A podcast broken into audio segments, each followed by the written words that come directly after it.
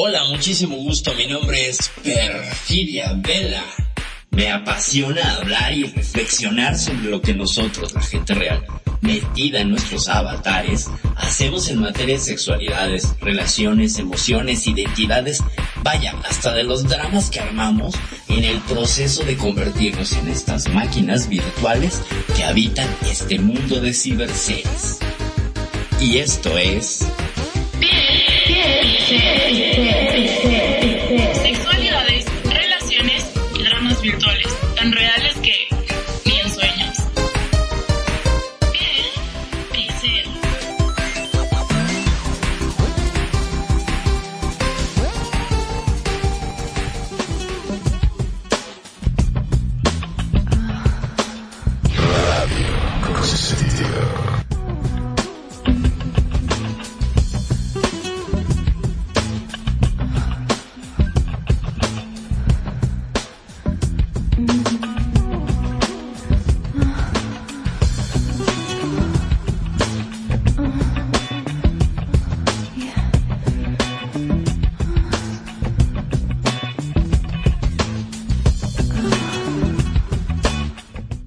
Buenísimas noches, público de Radio Consentido. ¿Cómo están? Bienvenidos, bienvenidos sean a una emisión más, la número 52 de Piel Pixel. Hoy con un tema, un tema que ya es creo que un, un invitado frecuente en este, en este set de capítulos. La infidelidad, curiosidades sobre la infidelidad. Pero antes de darle al mole de hoy de las infidelidades una vez más, quiero presentar a quienes me acompañan esta noche, que son Nani y Mag. Buenas noches, ¿cómo están Nani y Mag? Muy, pero muy buenas noches, mi estimada Perfi. Como siempre, un gusto, un placer enorme estar en este programa en la cual siempre vamos aprendiendo cosas nuevas. Y vaya que con el tema de hoy, las infidelidades. Ay, se me acorra cosa, mirá como quien dice. Eh, en Second Life es increíble la cantidad de veces que escuchamos a amigos, a compañeros, a conocidos que nos vienen llorando. Ay, me engañaron, me engañaron, ¿por qué? Si yo soy tan buena, ¿cómo me pudo haber hecho esto? Siempre pasa de todo acá en Second Life. Me gustaría darle un fuerte abrazo y un saludo especial a todos los que nos escuchan por los distintos medios. Estoy refiriéndome a aquellos que nos escuchan tanto desde sus casitas vía streaming o lo que nos escuchan a través de TuneIn Radio o eh, Spotify, estamos en Anchor eh, o ya los programas emitidos a través de Evox. Por todos lados nos pueden escuchar y por supuesto en vivo y en directo por Facebook Live. Sí, ahora, allá, entra a Facebook Live, nos vas a ver ahí. Nos encontrás como Radio Consentido SL. ¿No es así, perfil? Es correcto, así nos encuentran en todas nuestras redes sociales y plataformas diversas en las cuales pues puedes no solamente escucharnos en vivo, sino también descargar programas anteriores de esta, de esta, emisi esta emisora. Eh, pero bueno, ¿qué tal con la infidelidad? Una vez más, compañera presente de todos estos mundos virtuales y reales y bueno, de todo. Este tema lo traemos porque pues hay, hay una serie de datos, datos crudos sobre, sobre la infidelidad, son números fríos, no se crean que vamos a tener mucho, bueno sí hay mucha carne de donde cortar, pero finalmente son datos en porcentajes, ¿sale? Pero antes de entrar a ello, pues vamos a dar una repasada, una vuelta a lo que es el concepto de infidelidad. Uh -huh. Porque pues es que se redefine cada, cada vez que podemos y, y es que es un concepto muy móvil. Bueno. Claro, mira, sin ir más lejos, tengo un amigo que me dice, ¿sabes una cosa, Magnum? Dice, hago el amor con mi mujer o tengo sexo con mi mujer y pienso en otra mientras se lo estoy haciendo a ella. ¿Le estoy siendo infiel? ¿Vos qué opinás? Pues es que depende el acuerdo de pareja, ¿no? Depende el acuerdo de pareja. Es que es todo, por eso era tan importante que el programa de acuerdo de parejas. ¿Se acuerdan? Ajá, es cierto. Lo que yo, lo que yo acuerde con mi pareja es que es, esa es la, creo que lo veo mucho, es una de las trampas que veo muchísimo. Están las parejas en una relación donde se da por hecho, se supone, o pues es letra que no se habla, sino es como un, un acuerdo tácito, que vas a estar conmigo, andar conmigo, como se dice acá en, mi país, de andar, porque andas como por la vida, y debe de serte fiel, exclusivo y exclusivo sexual y emocionalmente la pareja. Y nunca lo hablamos.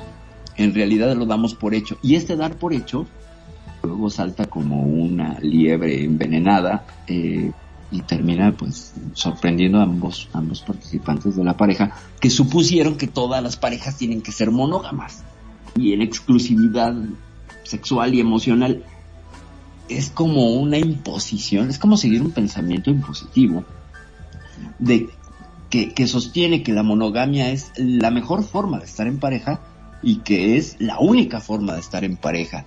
Y me parece que si bien hay muchas formas, eh, tenemos como una mirada hacia um, mantener la monogamia como, el número uno o como la cosa aspiracional más grande a la que puedas tener una pareja, este, pues la mira puesta. Y, pero no se habla de ello, no se define. Incluso las parejas, ustedes son monógamos y se quedan Claro, es como que se lo da por hecho todo, ¿no es cierto? Desde el momento que uno se pone de novio, ya dice, ah, él es mío o ella es mía y ya está, no puede salir con nadie. Y después dice, ay, pero ¿cómo? ¿Qué pasó acá? Resulta que me contó un amigo que la vio bailando en un boliche. Pero no puede ser, si es mi novia, no puede estar bailando en un boliche. Ah, no, yo la mato. Es lo que primero se le cruza por la cabeza. Le voy a decir de todo. A mí, ¿por quién me tomó? Pero, como bien dijiste, muchas veces esto es un acuerdo. Y si no estaba explícito en la letra pequeñita, este... es correcto. Sí, claro. Sí. Si no haces la aclaración, pues es que queda, queda, es una laguna legal, ¿sabes? Es una suerte de laguna legal. No estoy diciendo que si no la hicieron la gente pues sea infiel, la mansalva, no, no, no. La idea es la siguiente. Es conveniente que se sienten las parejas y decir, a ver, ¿hasta dónde para mí es una infidelidad y hasta dónde para ti es una infidelidad? Por ejemplo, buscar la aprobación de otros en redes sociales. Porque es de nuevo el escaparate que va a hacer que a ambos lados, sobre todo a las mujeres, reciban mucha más atención y puedan liarse en una plática que a lo mejor es muy inocente de, ay, pues qué bonita te ves, ah, muy bien, muchas gracias, pero ese muchas gracias donde la pareja sea muy celosa y posesiva y lo mire, es todo, está sembrado el terreno para que, para que haya un conflicto. Como no se habló, entonces, de nuevo, se da por hecho y entonces la otra persona está actuando de una manera que me traiciona. Pues no, o sea, porque nunca se habló. Entonces, no, no digo, insisto, no permito, ni, estoy concediendo el permiso, ni estoy diciendo que esto sea lo conducente es lo que pasa.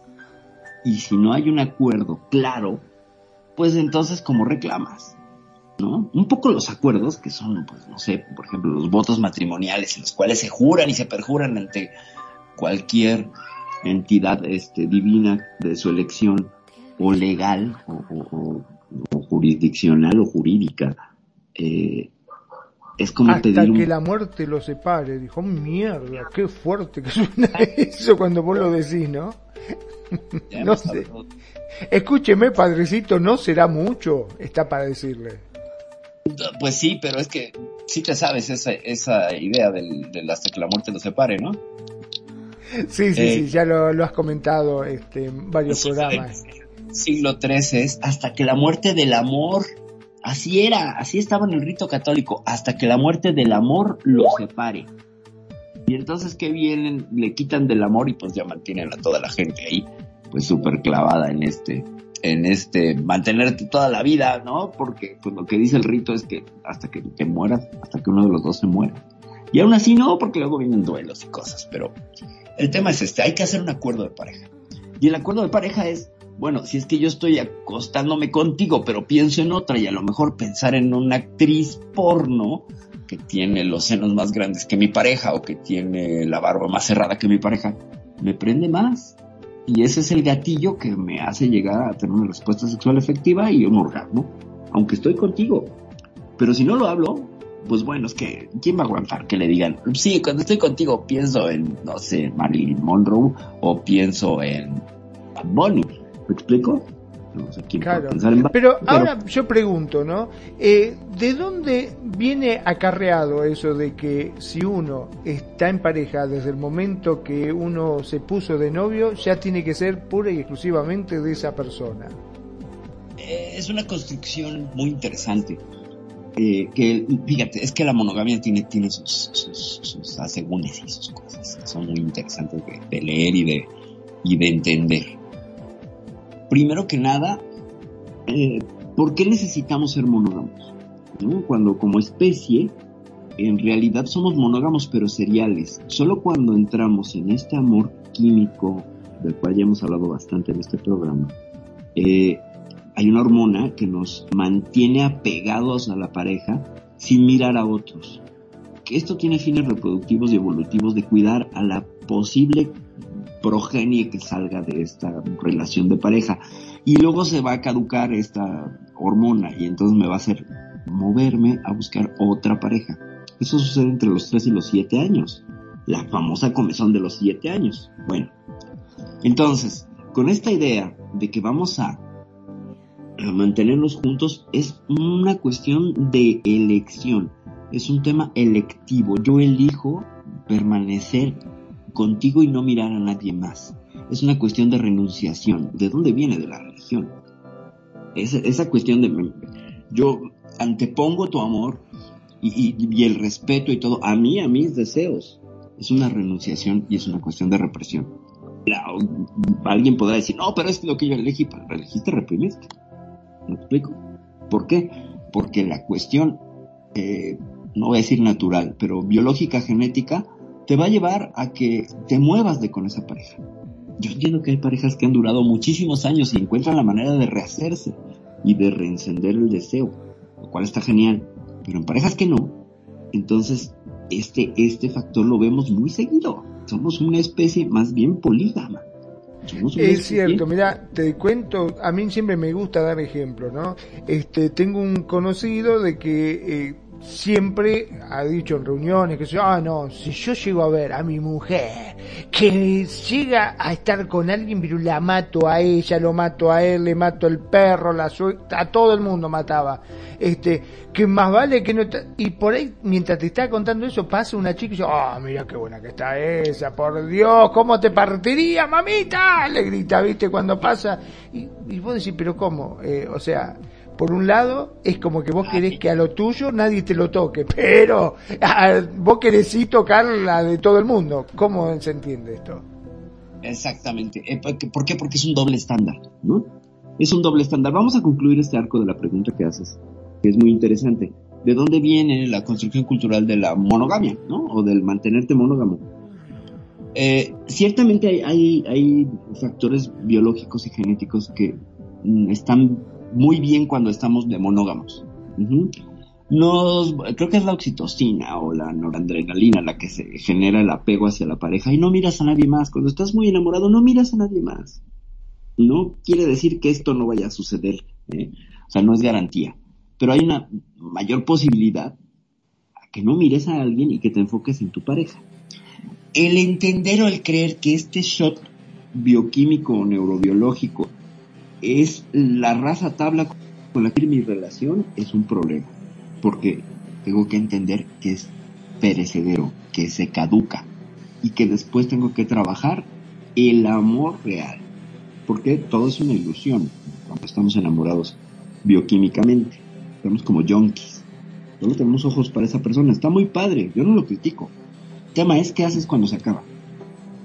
Y mucha gente empieza a utilizar estas narrativas de es que ya no es lo mismo que antes, es que ya no me mira igual, es que ya no me pela, es que ya no me atiende, es que, pues sí, obviamente ya entró en desamor, desamor químico, y tendrá que acomodarse nuevamente.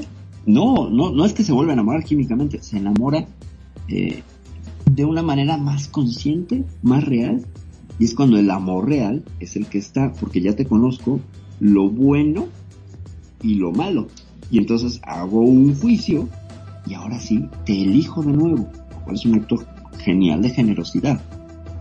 Pero creer que ese amor se reenciende mágicamente y que no, eso no sucede. Entonces muchas parejas en ese espacio de, es que no me pela, no me hace caso, no me mira, ya no es como antes, están pues bueno para los están vulnerables para que otras personas les hagan sentir que son comillas valiosos.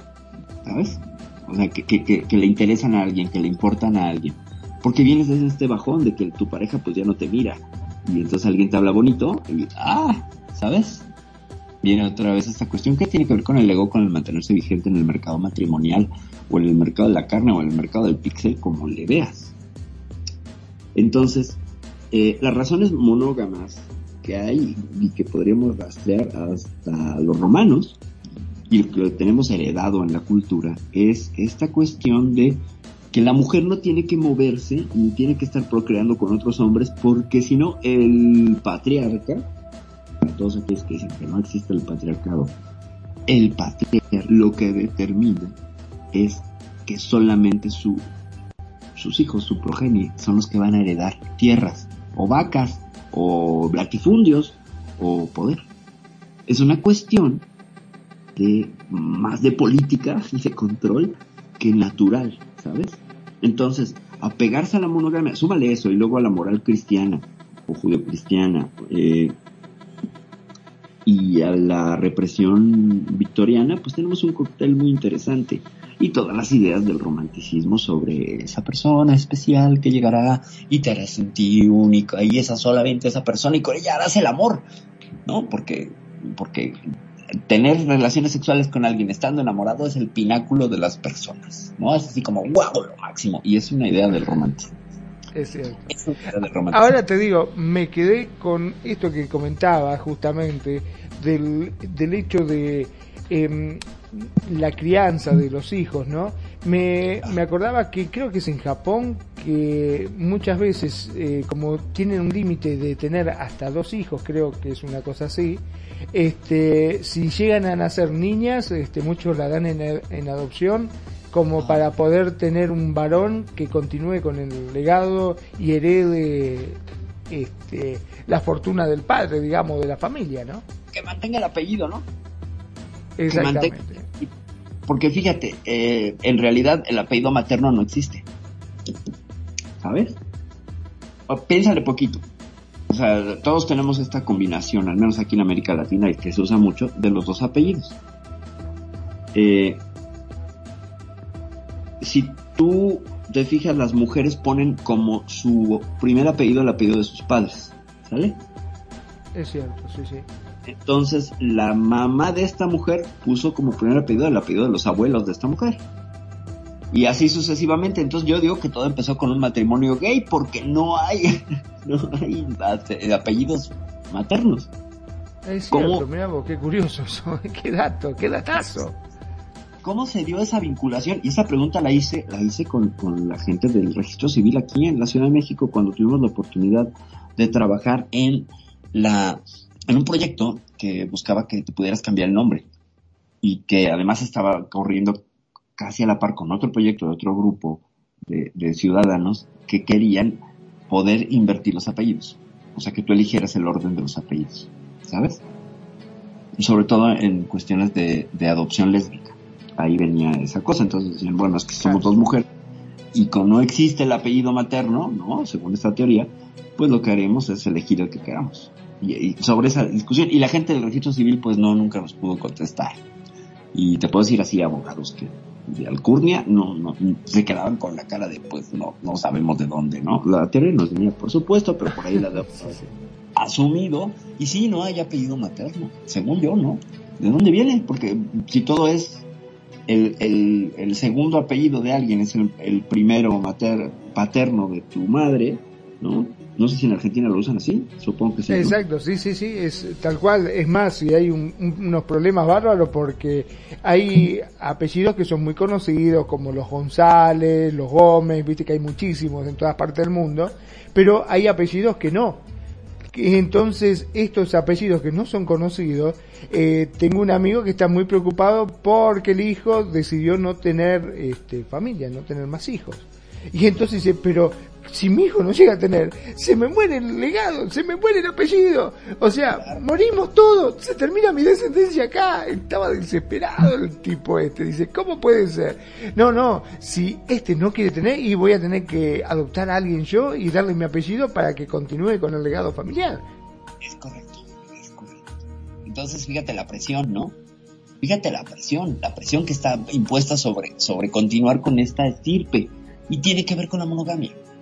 Tiene que ver con el, con el mantenerte fiel, sobre todo la mujer, sobre todo la mujer, porque si te fijas, es muy curioso cómo existe esta suerte de permiso, y aquí vamos a entrar en palabras muy fuertes, eh, si una mujer se lía sexualmente con más de un hombre, es una puta, vamos a decirlo como es. Pero si un hombre se lía con muchas mujeres, es un campeón, ¿no? Entonces, ¿quién está siendo beneficiado, no? ¿Dónde, dónde hay un sesgo y un ponerle el hombro? Ah, muy bien, eh, tú, tú muy bien. O sea, este doble estándar donde puede ser muy fiel, pero si te puedes mover y no te atrapan, te felicito y te aplaudo, hombre.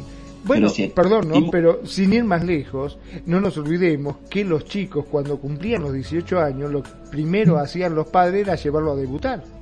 Claro, Claro. Eh, este, porque era el orgullo, ¿no? Tiene que ser macho. Vamos a debutarlo. Yo lo llevo a debutar. Y anda a los 18 años una chica que diga, voy a debutar, le arranca la cabeza. Exactamente. No, ahora, ahora no dicen voy a debutar, dicen ahora voy a poner mi OnlyFans, ¿no? Que claro. las, sí, es que ha cambiado tanto que ahora las chicas empiezan a tomar de alguna manera el control sobre su corporalidad, su corporalidad, ¿sabes? Sobre su cuerpo. Entonces, como es una moneda de cambio sumamente eh, valiosa en esta percepción que tenemos de, la estética, de los cuerpos, del canon de belleza, ves que hay un montón de chicas que son atractivas, ponen un OnlyFans, tienen un montón de, seguidores y les depositan dinero porque ellas van a mostrar, pues se muestran en un vestidito muy escotado y dicen, pues págale y te enseño el brasier, ¿no? En una primera lectura así suavecita de OnlyFans. Sí, sí, sí. Y entonces, ¿qué pasa? Que obtienen algunas una independencia económica porque están, ahora sí que el cuerpo es de quien lo trabaja, ¿no?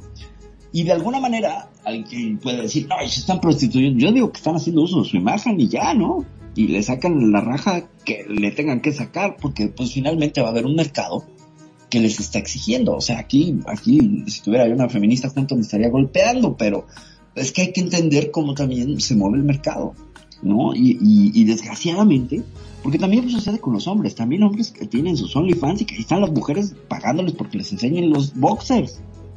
También los hay. O sea, no nada más es la idea porno de se utiliza a la mujer como un objeto. No, no, los dos ya se han objetificado, hombres y mujeres, y entran a este juego.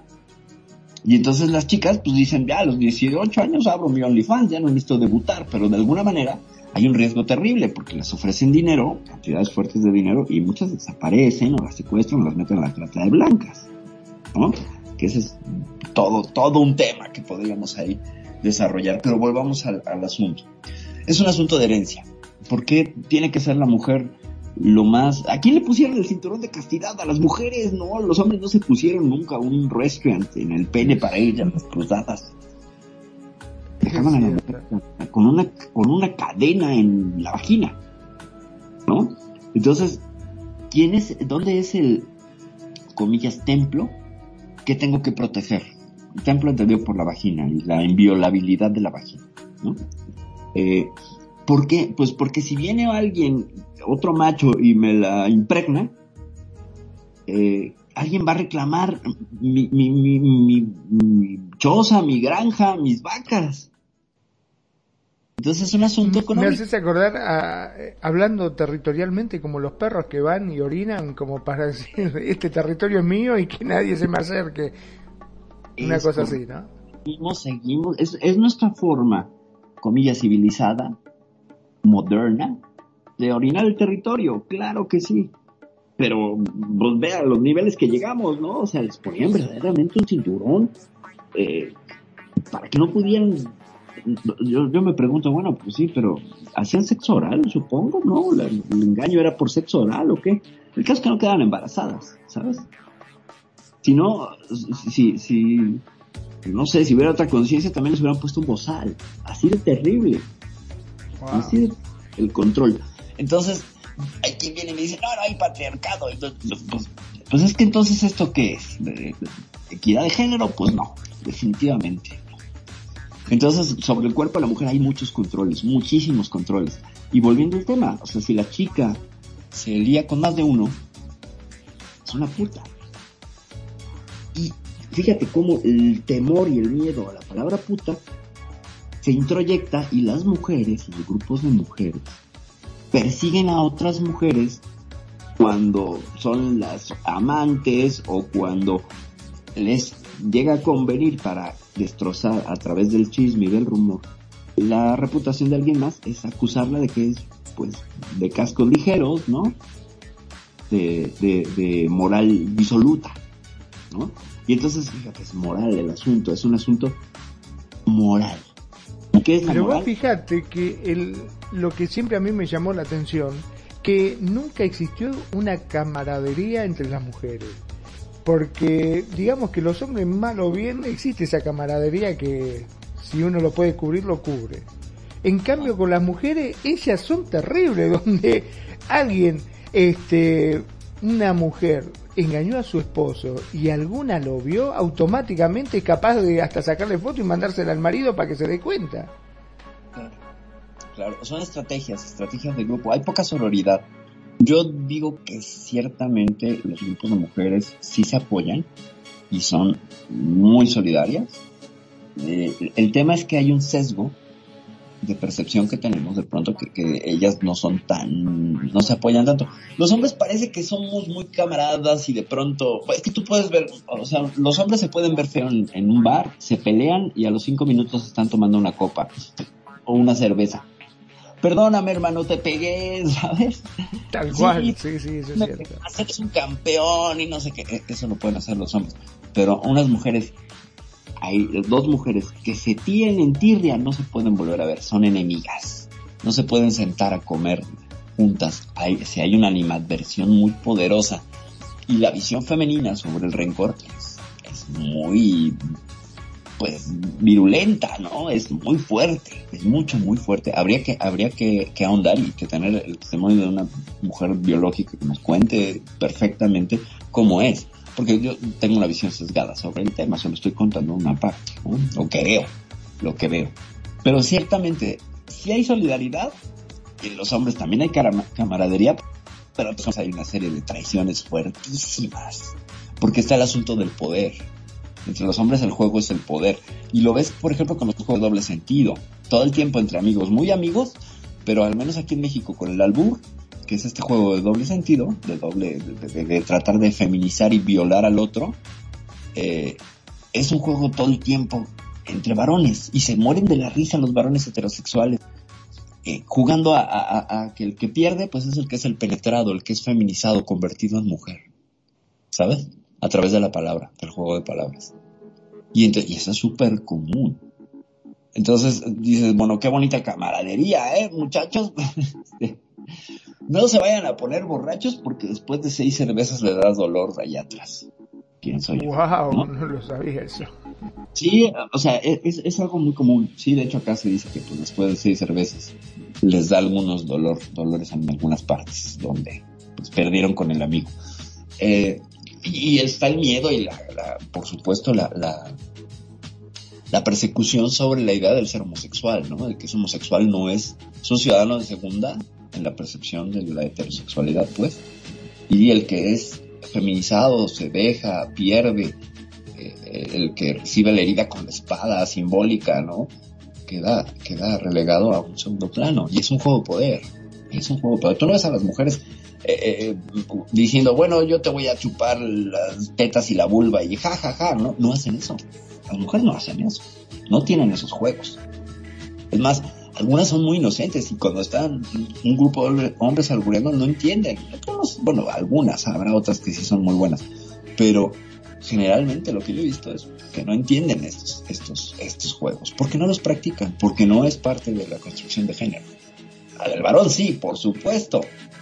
Y entonces luego están ahí, ay, que los homosexuales, pero tú estás en esta verborrea todo el día sobre una cuestión no asumida, pero bueno, ya nos desviamos un poquito. El asunto con la, con la, con la monogamia es económico y tiene que ver, por ejemplo, con las ideas del matrimonio, ¿no? O sea, el matrimonio que, que, ciertamente es un arreglo que tiene un sesgo de conveniencia y un sesgo de, de un intercambio económico, de protección, de casa, de entre las partes. O sea, se supone que en, la versión light el hombre proveedor daría casa y comida y la mujer daría hijos y la nutrición, en sentido amplio de la nutrición, no solamente que coman, sino o sea, nutricia amorosa, cuidadosa, que los lleve, que los cuide, que lleve la casa, bla, bla, bla. Ese sería el plan ideal, ¿no? No digo que sea el plan ideal, es el que... Mira, ahora que, estás comentando esto, siempre eh, hablando así con un conocido, este, yo le había planteado, planteado una duda, digo, ¿cómo puede ser? Vos fíjate que eh, creo que son los turcos o los árabes que pueden tener un harem, o sea, un hombre puede tener varias mujeres, estar desposado con varias mujeres, ¿no? Pero no hay en ninguna parte del mundo una mujer desposada con varios hombres al mismo tiempo que sea bien vista. No, sí, sí las hay, sí las hay. Ah, mira vos, no la sabía esa. En Nepal hay, hay este, una suerte de, acuerdo donde las mujeres tienen varios hombres. ah, mira vos. Está buen dato ese, no lo conocía. Sociedades este, de, de, donde la poliandría, creo que es el término, eh, las mujeres pueden tener más de tres hombres. Sí, sí, sí, sí, este, y son sociedades que tienen pues más marcado un liderazgo de un matriarcado mm, aunque es compartido, es que raro, es que tenemos que hablar del matriarcado y es todo un tema, todo un mm. tema. Nos va, nos, llevaría a programas, es fácil programas, porque histórica, cultural y, pues, simbólicamente es un tema muy amplio. Lo reducimos. Eh, en teoría, fíjate, las sociedades recién eh, conformadas de Homo sapiens sapiens, cazadores recolectores, eh, se supone que la 137 que analizó Margaret Mead, que es esta antropóloga que yo cito mucho, eh, nos dice que estas 137 sociedades tendieron a crear papeles de género, o sea, mm, asignaturas para hombre y asignaturas para mujer y que primeramente los grupos eran de trabajo comunitario casi comunista, o sea, todos para todos, ¿sabes? Era un comunismo primitivo, todos para todos y, todos juntamos vallas y todos comemos vallas.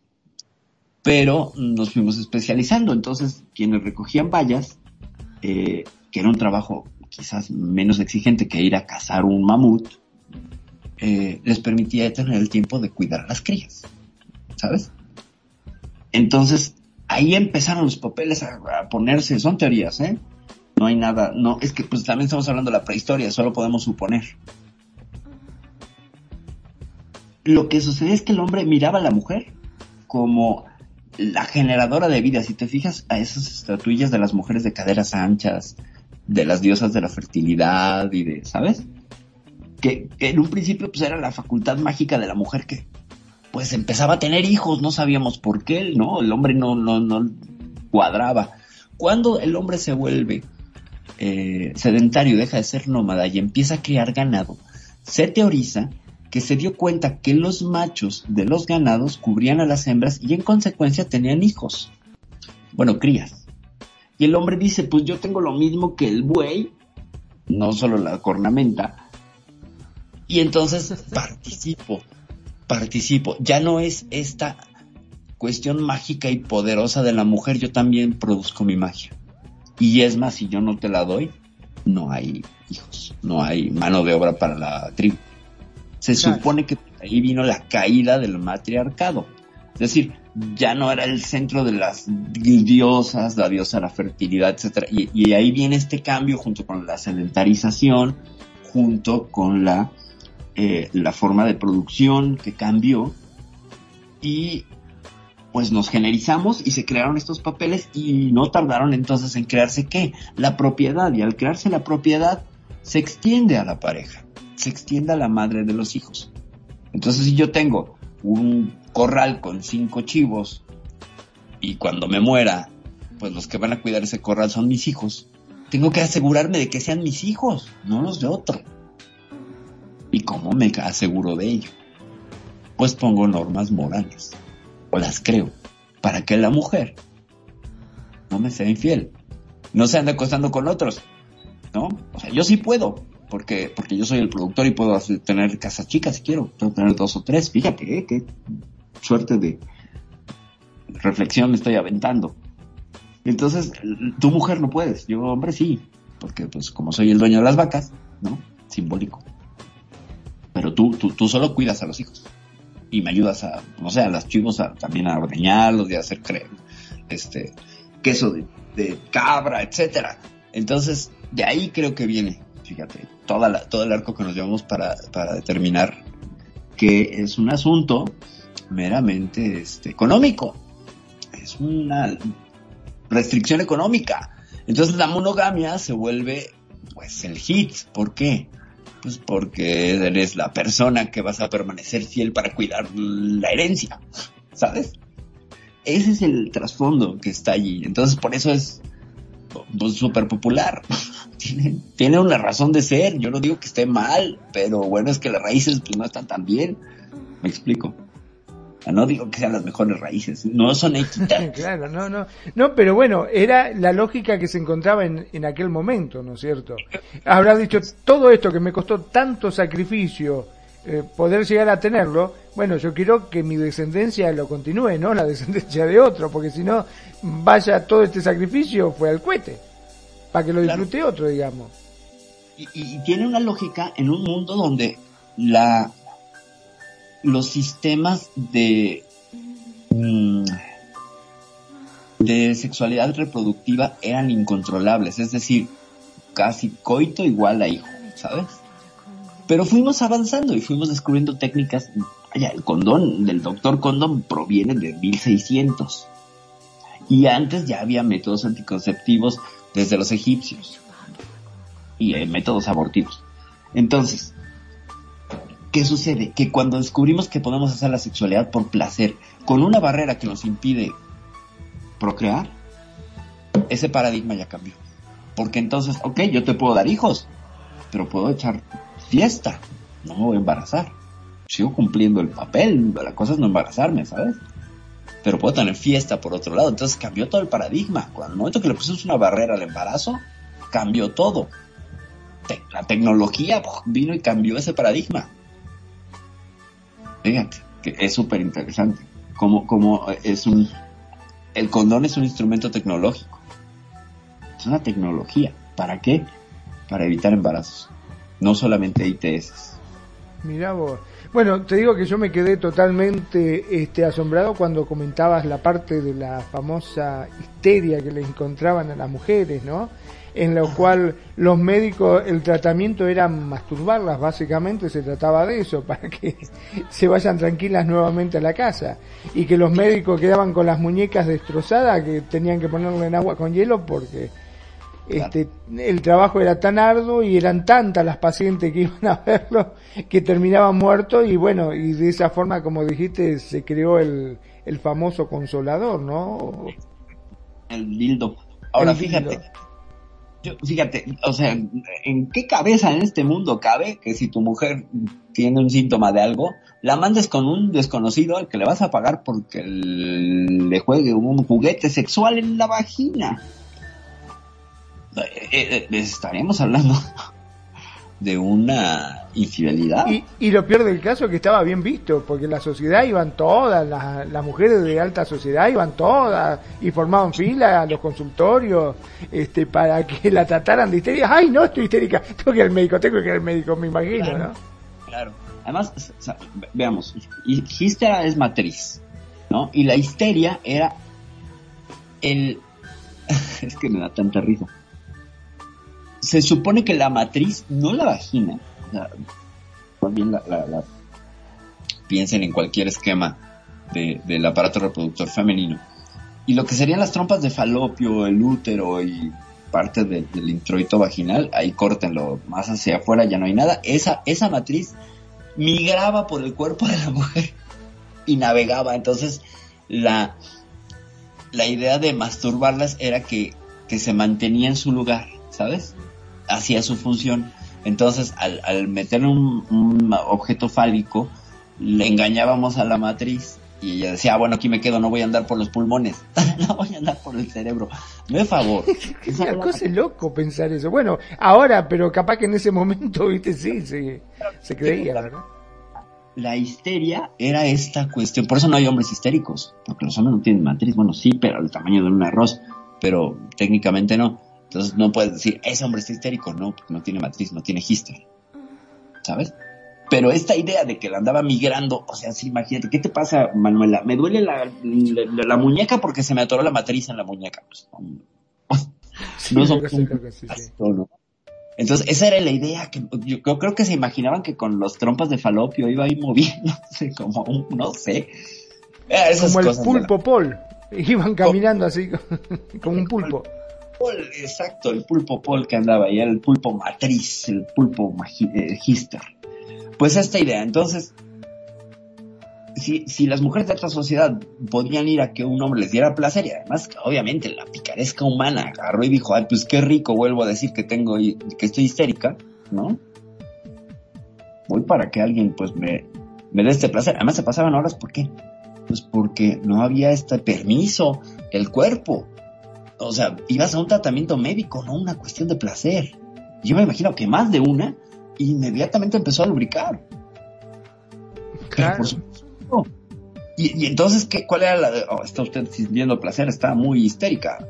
Este, vamos a traer esa esa matriz que la trae en las rodillas, ¿no? o sea, es absurdo, realmente absurdo. Es una idea muy, muy, muy, este, muy complicada, mucho, muy complicada.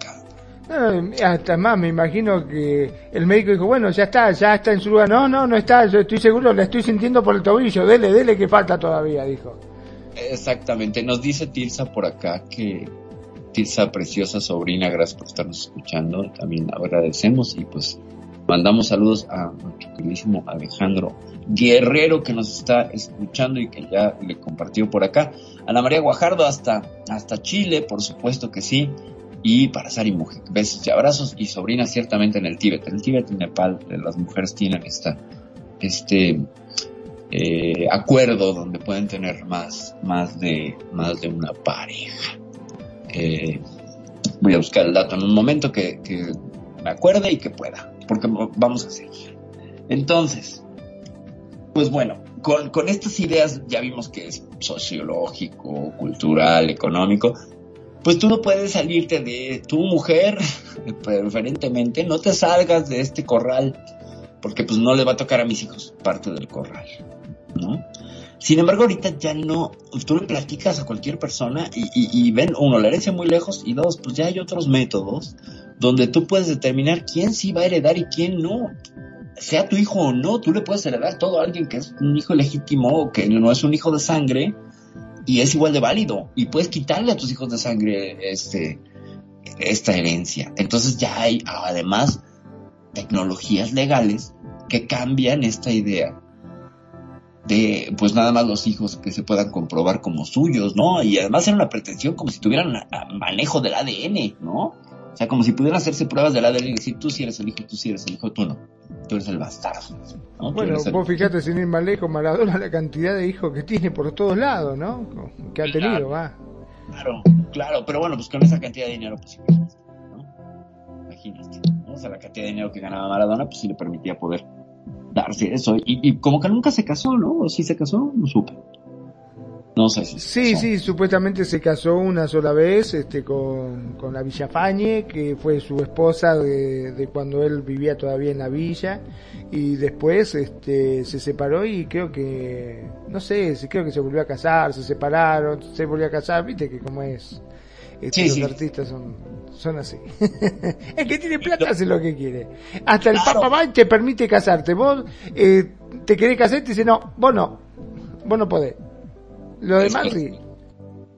Exacto. O sea, Todo pasa por la billetera, no, no entiendo cómo es eso. Claro, Este, Señor, hay una bendición, ¿no? También existe, existe esta, este permiso, ¿no? Ay, cuántos acuerdos no le hicieron los papas durante toda la historia de son sucesiones y cosas y arreglos y acuerdos.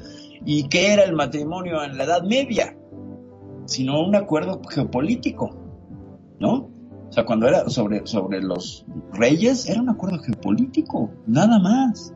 Nada de que el amor y que la boda y que no. Y que la infidelidad tampoco. Claro, O porque sea- nosotros convengamos que se supone que uno se casa una sola vez por iglesia. Después, si te separaste, te jodiste, no te podemos volver a casa por iglesia. Pero si te cambias de religión, sí, ¿no? Si te cambias- te vas a otra religión, total, ya hay un montón, ¿no? Pero, pero, eh, esa con la idea de, de- de- de guiarse solo por lo religioso, ¿no? O sea, si, si es como el acuerdo ante una entidad divina, yo juro fidelidad, pero cuando vimos que, pues, era hasta que la muerte del amor, ¿no? La muerte de, de mí, Claro. o sea, a mí que me reivindiquen ese, esa cláusula, ¿no? Pero bueno, Yo creo, yo creo que todo esto pasa también por algo que es el, el, el simbolismo del traje blanco, de caminar por la alfombra roja, que te tiren arroz y todo eso, ¿no es cierto? Me parece que pasa un poco por el acto más que por la fe que se puede llegar a tener al respecto.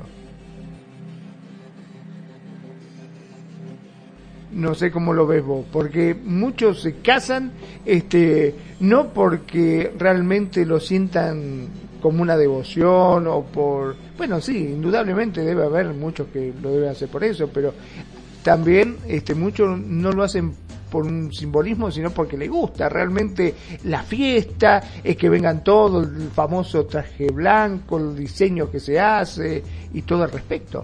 No sé si estás perfil, ¿te caíste? Me parece que la perdimos a la perfil.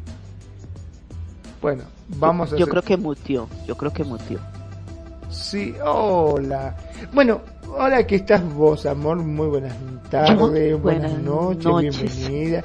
¿Cómo lo, ¿Cómo lo ves esto que estamos comentando? A ver, danos tu opinión de mujer. Mira, eh, con respecto a lo último que estuvieron hablando, Sí. de, del matrimonio, del vestido blanco. Antes era una tradición. Eh, todo esto se hacía por tradición, porque vamos a convenir que el traje blanco empezó de cierta época para acá. Perfil yo creo que la que tiene, eh, uno comenta esto y ya más o menos tiene la historia. Porque antes eran de negro. Las, las mujeres eran, se vestían de negro. No se vestían de blanco, ellas eran de negro. Y hace muchísimos años atrás se casaban era de 12, de 12 años, de 14 años. O sea, eran unas niñas. De unas niñas saltaban de una vez al, a, a formar un hogar. Y, y el hombre era casi de 30, 40 años. Con una niña de 12, wow. Sí, porque solo y en la India eh, me vi una película que tenían esa tradición, no sé si hoy en día la tengan, porque no puedo decirlo de hoy en día, pero es algo que viene muy, muy niñas de nueve años que ya las comprometen desde pequeñitas y, y bueno X. Culturas son culturas y hay veces uno yo no difiero con eso porque al que le tocó le tocó y desafortunadamente o salió de, de ese lugar y, y empezó a gestarse en otro lado eh, a evolucionar en otro lado guay pero es terrible. Cuentan muchas cosas de historia y también han hecho documentales y también películas. Y te voy a decir nomás aquí en Colombia eh, había una región que cambiaban eh, el papá cambiaba las hijas por, por cabras y por por whisky. Y usted quería y llevaba unas dos cabras tres cabras y, y le daban la muchachita una niña entonces te digo que son tradiciones terribles ok Perfi, Rey bienvenida Gracias, gracias, perdón, pero de pronto Skype me dijo que mi conexión era demasiado débil y que no me permitía unirme a la llamada. Pero ya estoy aquí, perdón. Continúa, Nani, por favor. Entonces, eh, hay costumbre y todavía actualmente esa costumbre está vigente en una parte aquí de Colombia. Y yo soy una que yo estoy en contra de eso y muchas mujeres nos hemos en contra de, eso, que, que un papá diga es, es yo soy el dueño de ella y yo la cambio por cabras y por, y por whisky, por cerveza. Perfecto. Entonces, dilo. No, no, es correcto que existe la dote y los cambios y también en África sucede ese asunto. Eh, me permite un momento, ya llegó el del pan y pues tengo que hacer una pausa obligada, ya regreso. Dale. Entonces, ahora viene lo del matrimonio que, que, que se volvió eh, parte de tradición de la familia, que vos tenías que salir de la familia, de la casa, casada, y que por la iglesia. ¿Por qué? Porque eh, la tradición, las costumbres, eh, el pueblo, la ciudad o lo que fuera, eh, estaba por, por su religión. Entonces esa era una costumbre, acuérdate que hace muchos años históricamente eh, lo que ha sido la política, la religión y bueno, X y más cosas que no me gusta y veces ni, ni mencionar para no herir a nadie, era casi que una, una, una ley. Una ley. Yo recuerdo que, que cuentan, mm, eh, mi abuela le contaba en su momento, lo que dijera el maestro, el maestro era como el alcalde, el maestro y el, y el cura esas eran las tres leyes que si decían algo, eso cúmplase y realícese. Porque eso era dicho. El maestro decía negro y todos los alumnos negro. Todos tenían, porque eso era algo que, que se respetaba muchísimo. Entonces, mira, y hoy en día ya la evolución de lo que de lo que viene, ya es, luego vino lo que, los, los que éramos rebeldes, de no, yo no quiero un, eh, un matrimonio católico, yo quiero uno civil yo no quiero irme a la tradición normal, yo no quiero esa gastadera. Bueno, fui yo consciente de eso, pero muchos empezaron ya a decir, ya no quiero ni el civil ni el matrimonio normal, sino la unión libre, la unión de hecho. Entonces ha ido evolucionando que las personas dicen, no me impongo y yo hago lo que deseo. Y antes el matrimonio por el vestido y todo, y hoy en día muchos lo toman como que, ¡wow! Se va a casar Julanita y el vestido y todo lo demás, lo pomposo de lo pomposo y, a los tres meses, por seis meses ¿no? ya no. Sí. Exacto. Para salir en el jet, en el jet set de la, de la revista, de publicar en el periódico, porque es, esa publicación todavía la hace. Si a alguien Julano de tal y Julana de tal se van a sí y tratar si algo alguien tiene algo que por favor comunicarse y lo y mandan el comunicado eso todavía lo hace.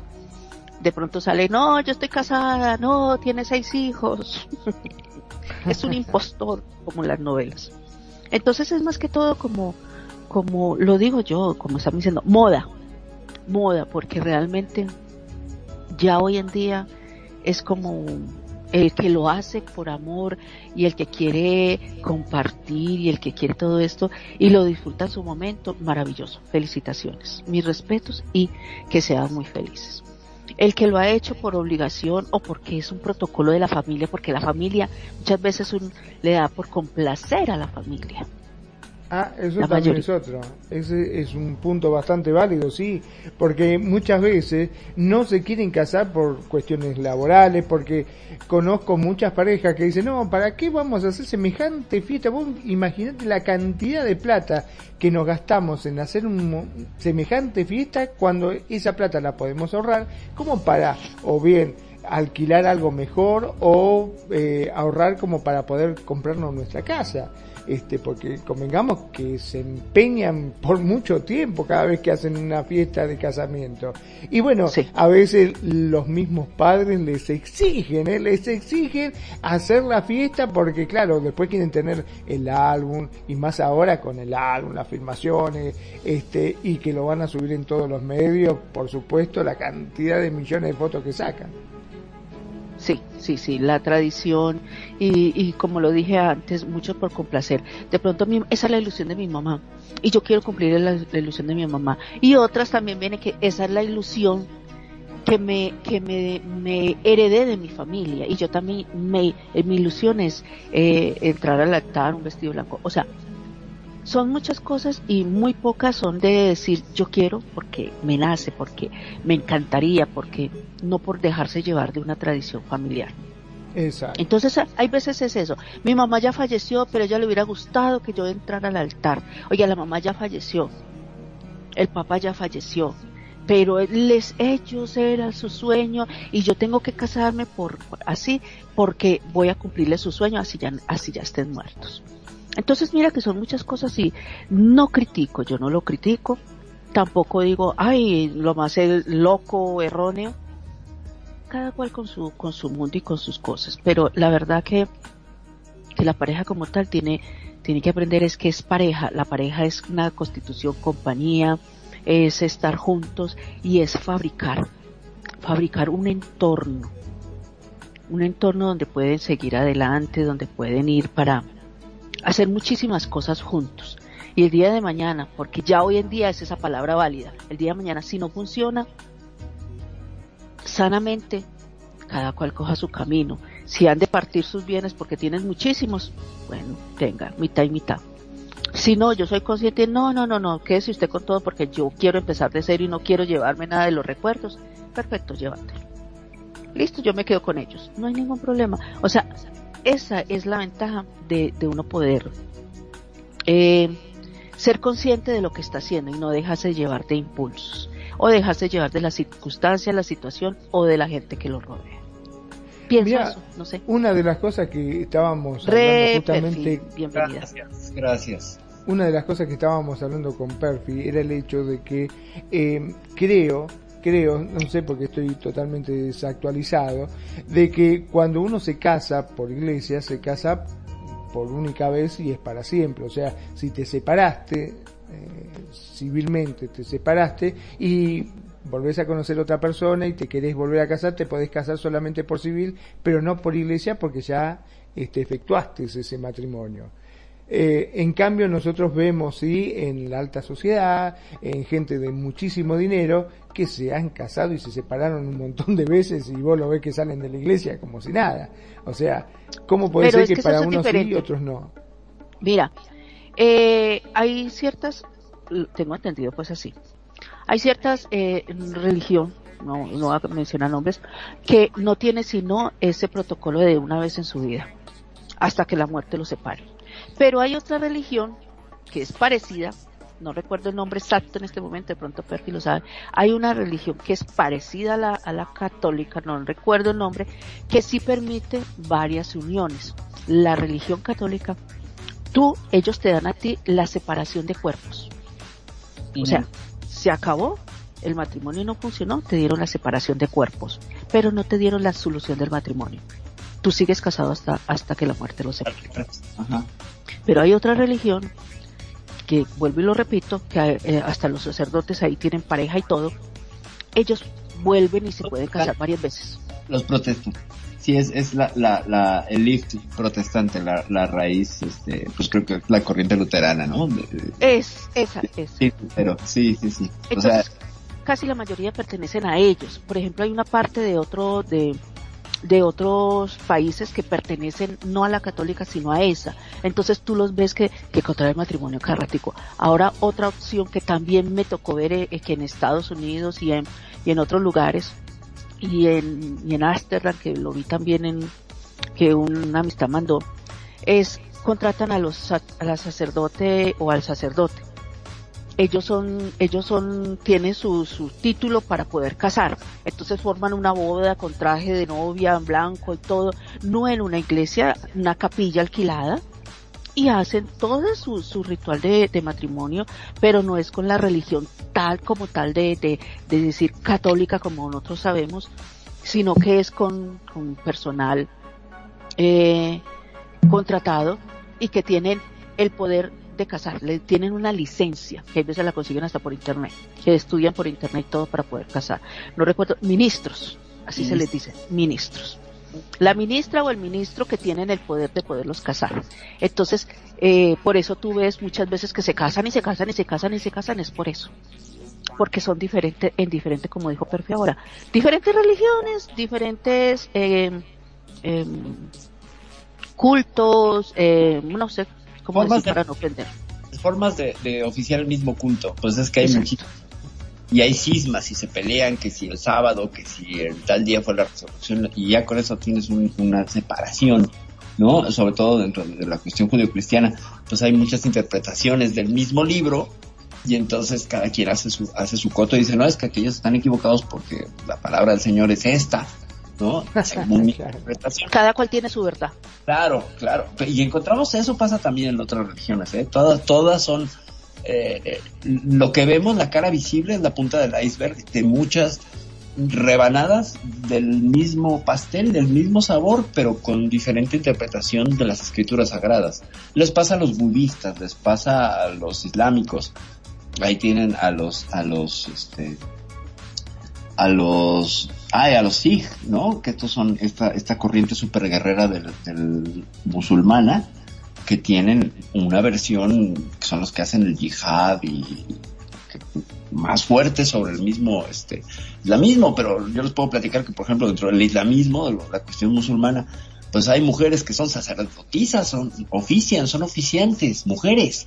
Cuando vemos la percepción pues coloquial de lo que es la religión musulmana es que es muy machista, pero pues tienen mujeres sacerdotisas y se le permiten y ellas ofician y dan misa y todo el asunto, cosa que no ves, por ejemplo, en otras religiones, ¿no? Entonces, ahí sí que son muchas interpretaciones y es todo un tema, todo un tema el asunto teológico y cómo ven las cosas, pero bueno, volvemos al asunto. Eh, si hay un castigo moral mm, por separarte, ¿no? Eh, lo que pasa es que también se van adaptando a los tiempos, ¿no? La iglesia al principio, la iglesia católica era muy fuerte en, sus ideas al respecto del divorcio. Y ahora como que lo toman un poco más relajado, ¿no? O sea, aunque no, como dices, no te, da la separación de cuerpos, pero sigues casado por los siglos de los siglos ante ese rito, eh, pues ya hay un cambio allí, ¿no? Al principio era una negativa completa y no, no te puedes divorciar y si lo haces solamente lo legal y la cuestión este de los y volvemos al tema, los bienes mancomunados y las herencias. Esa, todo gira alrededor de quién se va a quedar con qué. Y también está, pues me quedo con qué, con el prestigio, con la dignidad o con el, la reputación de un apellido, ¿no? De, de que, pues es que tenemos estas tierras o estas cosas o estos logros académicos que también tienen que ver con una herencia simbólica. Entonces la monogamia pues obedece ciegamente a estos patrones de heredar un algo. Nada más que no lo vemos, lo vemos como que, como el, pues no te acuestes ni te revuelques con alguien más, ¿no? O sea, tú nada más me debes de amar a mí y no mirar a nadie más y mágicamente el amor monógamo va a hacer que tú dejes de tener deseo por otros hombres o por otras mujeres y no es así. ¿Escuchaste, hermano? Lo está diciendo aquí la... Sí, sí, sí, sí. Aquí ella lo está diciendo. Amén, acepto. la cosa es que eh, también soy partidaria, por ejemplo, de el hecho de estar, por ejemplo, en una relación monógama, no impide estar a dieta, no impide ver el menú, por ejemplo, ¿no? Y esto siempre lo he aplicado con mis parejas. Ok, soy, te respeto, tenemos este acuerdo, yo no me voy a liar con nadie más, pero no me voy a tapar los ojos, ¿no? Evidentemente, si veo a alguien que es... qué pena, le voy a poner como los caballos. lo voy a decir, si no me vas a como una cerrera, ¿no? Así con los Entonces, de ahí depende del acuerdo de cada quien, ¿no? Y, yo llegué a tener parejas que me decían, mira, esa es como de las que te gustan, y le decía, sí, claro, y ese tipo es como de los que te gustan. Y después llevar esto a temas ya de fantasías y cosas íntimas, sin romper esa línea. ¿Me explico? ¿Por qué? Porque era como una cuestión más real. Y esto lo aprendí en algunos cursos y cosas. Eh, tú puedes transgredir porque tu pareja, por ejemplo, le gusta algún cantante. ¿no? A nuestras parejas les gusta un cantante, les gusta un actor, una actriz. Y no sé si tuvieron sueños húmedos con esta persona, pero muy probablemente que sí. ¿no? Es el, es el, síndrome de Chayanne, digo yo, ¿no? A todas las mujeres les gusta Chayanne, bueno, y Miguel Bosé también, les encanta. Eh, no encuentro muchas mujeres que digan, ay, vos está feo, o, que digan, Chayanne no. Entonces, eh, que por ejemplo, esos dos ejemplos, pues sí creo que son el sueño húmedo de muchísimas mujeres en Latinoamérica, muchísimas. Eh, muy, es muy popular. Entonces, como decir, bueno, a mi mujer le gusta Chayanne y, quiero vivir cegado de que no se imagina que Chayanne le hace ojitos, le lleva flores y le regala chocolates, pues no lo, no, no sería muy, no sé, maduro. O sea, yo entendería, pues ahora le te gusta, ¿no? A lo mejor hasta alucinas con Chayanne y pues está bien, pero de aquí a que te haga caso, pues bueno, es difícil. ¿no? Ya si te hace caso, pues bueno, ya estaría yo en problemas, pero al menos podría con mis amigos en el bar decir, mi mujer me engañó con Chayanne. No sé, ¿cómo lo ves, Macron? Sí, no, la verdad que este, hasta otro te dice, wow, qué suerte que tenés. A mí no, me engañó con el verdulero de la esquina, dijo. o al menos fue con Chayanne. es más fino, ¿no es cierto? Es más importante. Sí, no, bueno, también las estrellas suelen ser así, ¿eh? Manos largas. Por ahí estaba leyendo un, un hilo de Reddit sobre que celebridades son muy pesadas. Y había una celebridad X que se trataba de ligar a todas las mujeres que podía. Y entonces el, el, que posteaba decía es que se trató de ligar a mi novia y le metió mano y la otra se dejó porque ella era su fan Ah, entonces enfrente del novio y, y, entonces ella le decía pero cuántas oportunidades tengo de que este me agarre las tetas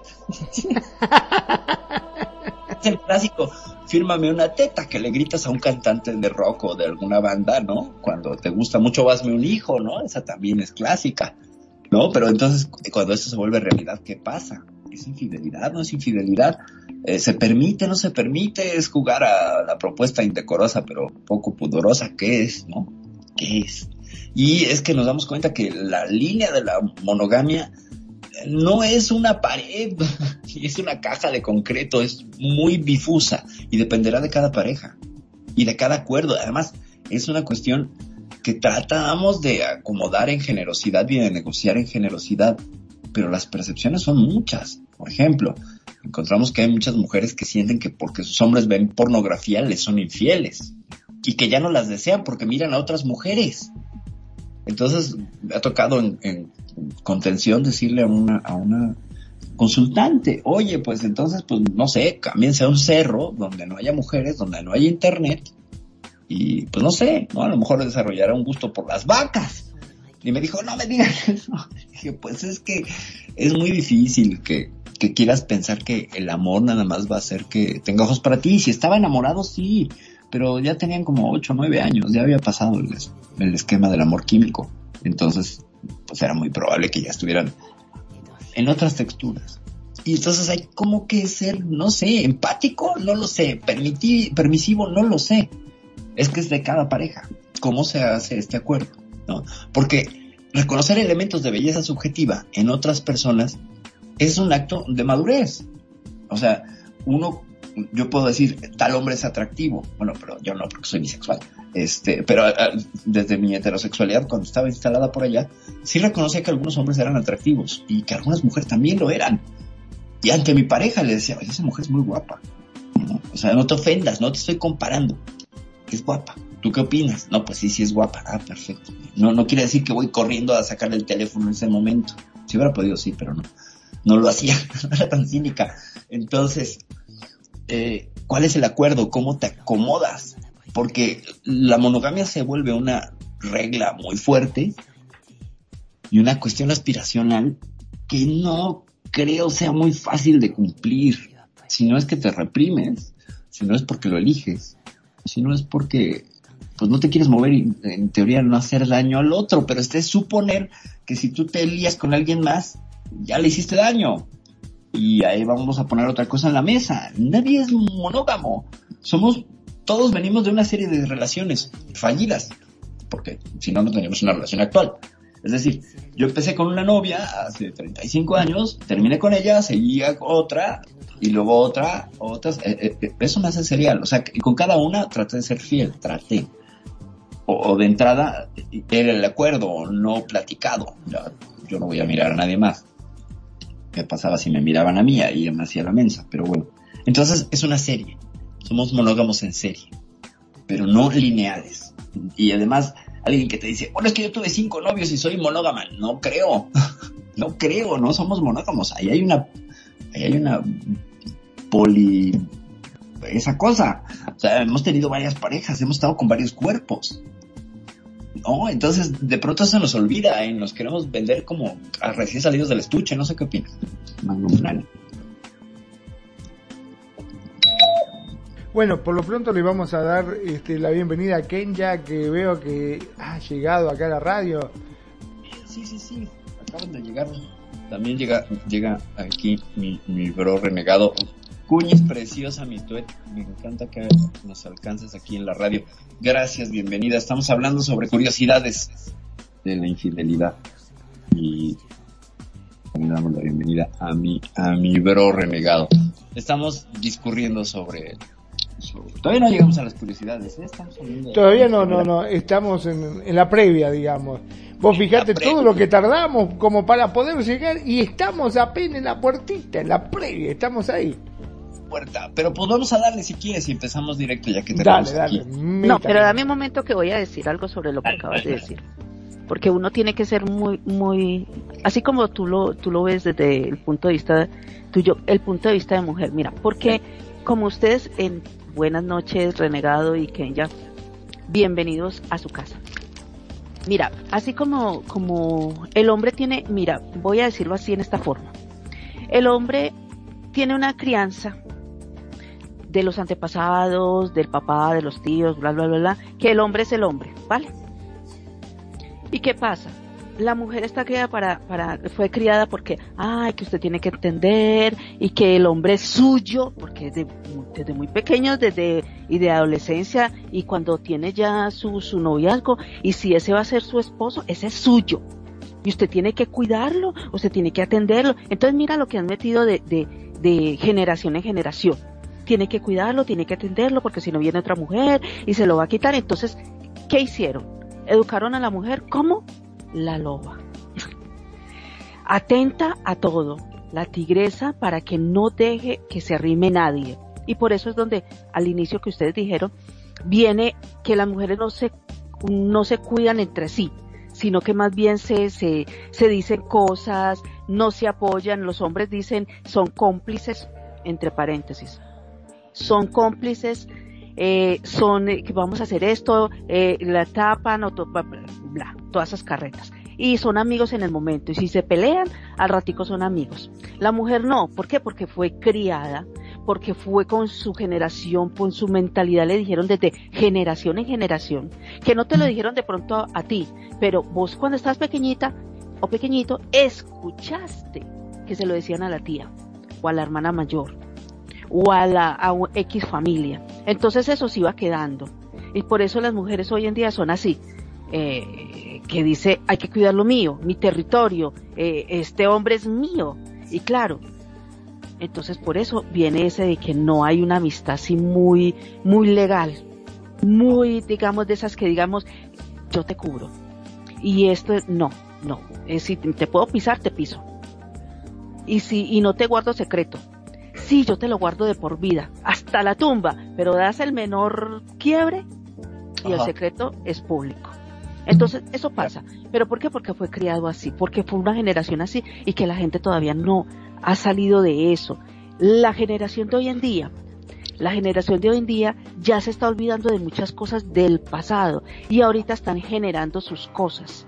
Podemos tener varios, hoy terminamos, lloramos un día y al otro día ya tienen otro, ya tienen tres arrocitos en bajo, o sea, tres, tres conquistas, para el que no entiende esto tres conquistas, tiene varias, varias, varias, varias, varias acciones diferentes que hoy, que si nosotros miramos, los que somos de generación antes, uno dice, Dios mío bendito, ¿hasta dónde van a llegar?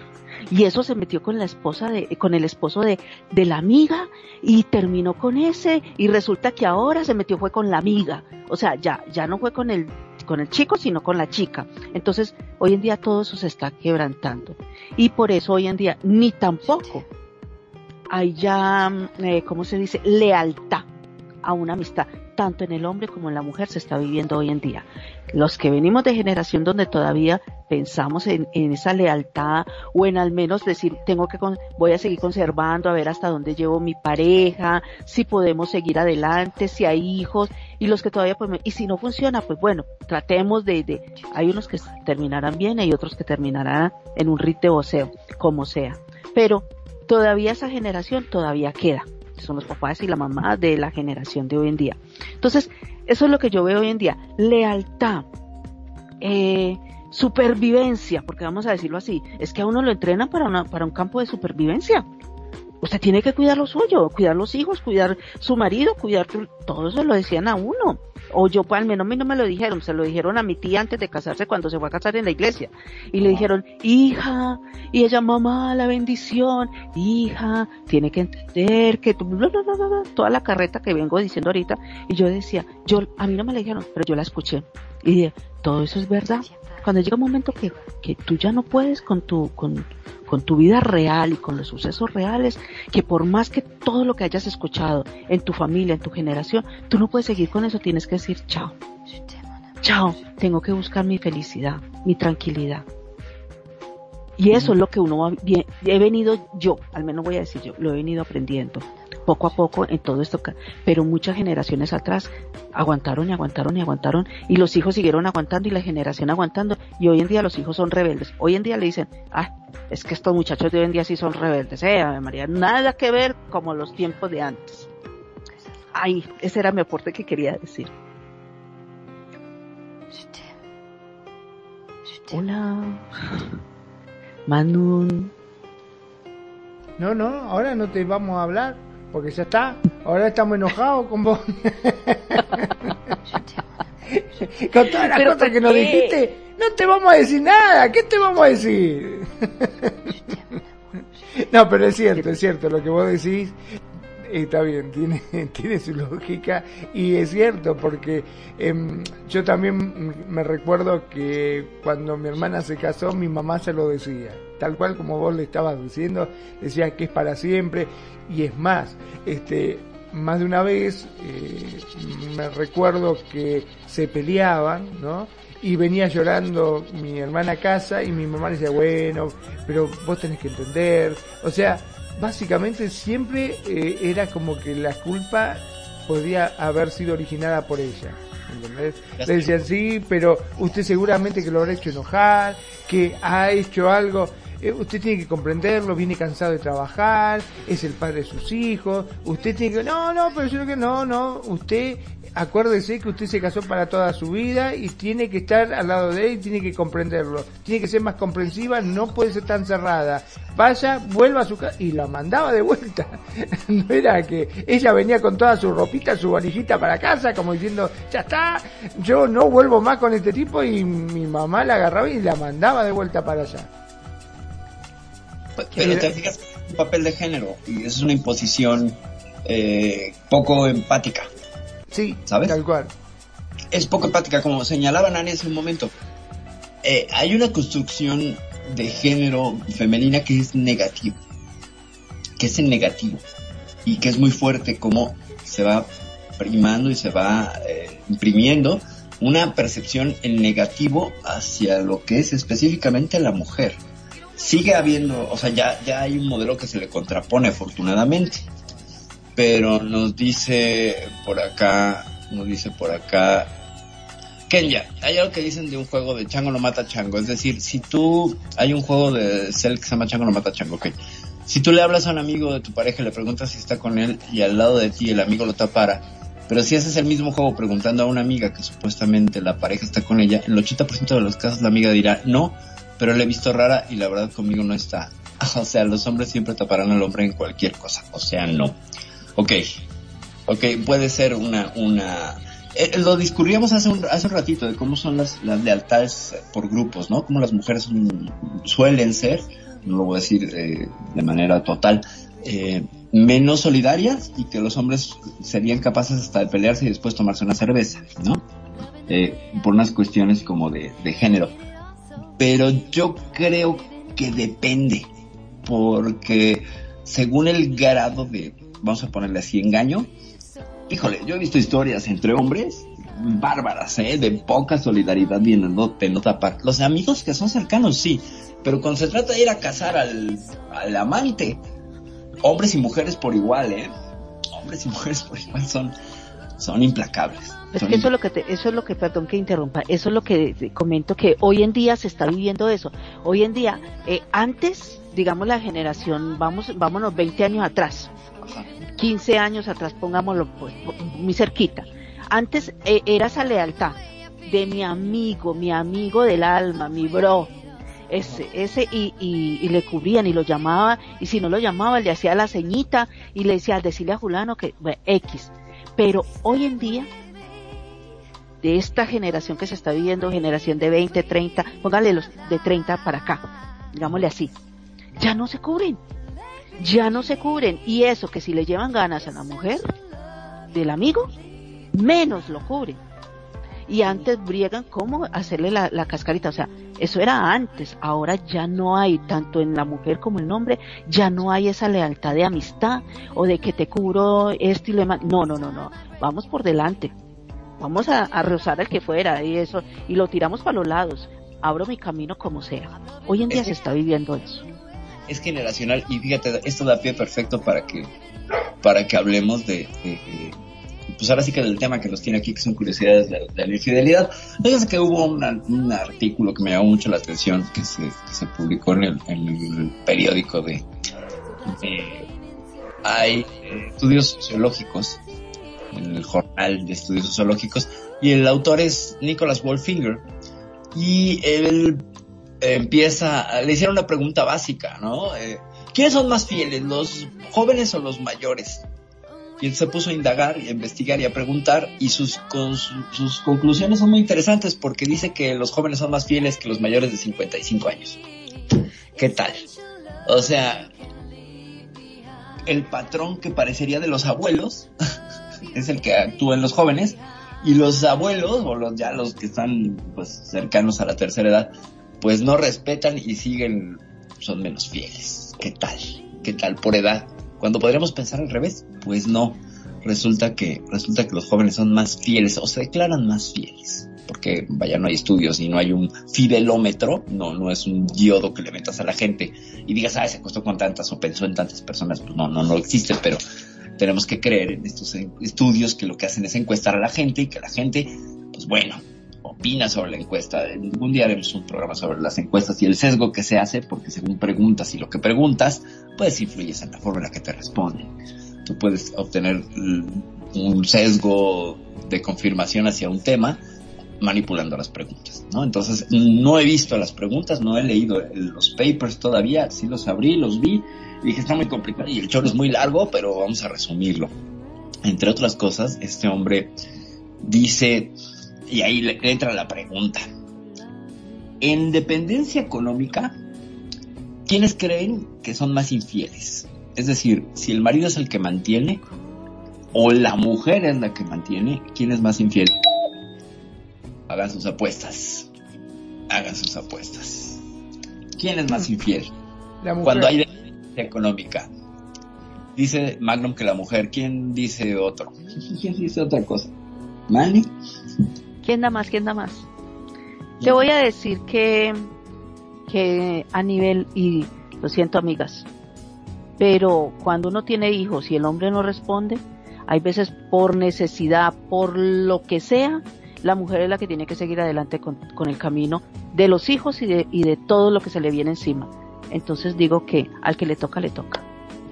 Pues, pues te acercas mucho, porque pues resulta que cuando cuando los hombres son los que son mantenidos, eh, son 10% más infieles que las mujeres. En los números totales, solo el 15% de los hombres que son mantenidos por una mujer declaran haber sido infieles. Y en contraste, solo el 5% de mujeres engañan a los hombres este, que las mantienen. Tengo mis dudas, tengo mis dudas, ¿eh? Hay que, hay que rascarle más, hay que rascarle. Kenya dice, sí, sí, sí, ya pensé que sí, que es el hombre. Pero es que yo digo que eso es, mira, eh, esas, eh, voy a decirlo así, esa encuesta, o la forma de decirlo, eh, se mira de pronto, depende de la, de la población que miraron.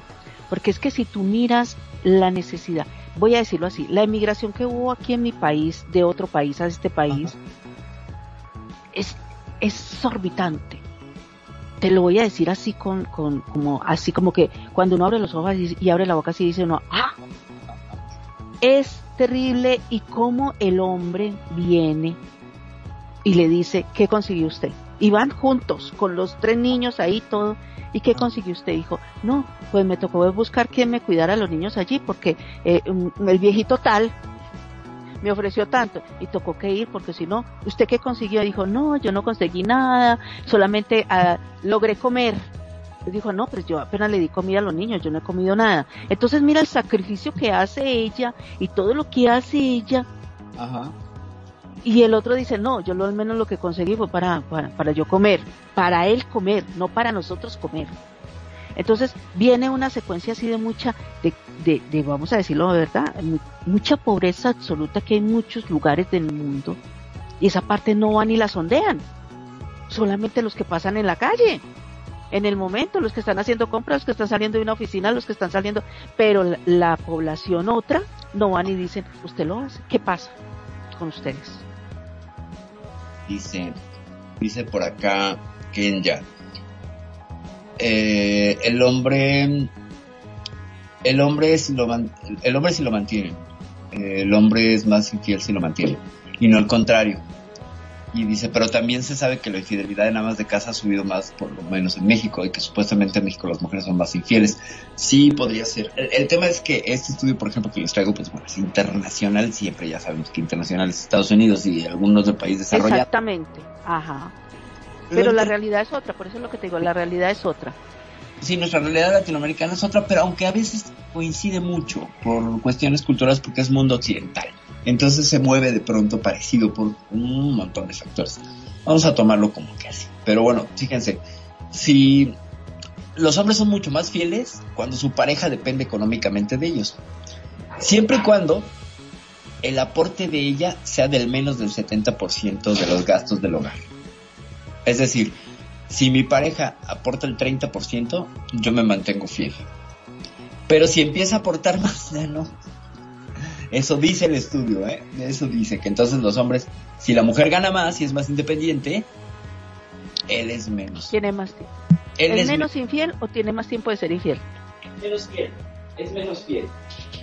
Menos fiel. Tiene más tiempo de ser infiel. Tiene, tiene más plata que le sobre para ir a, a costear a la otra sería una cuestión de si mujer eh, tiene poder económico, el hombre se siente amenazado.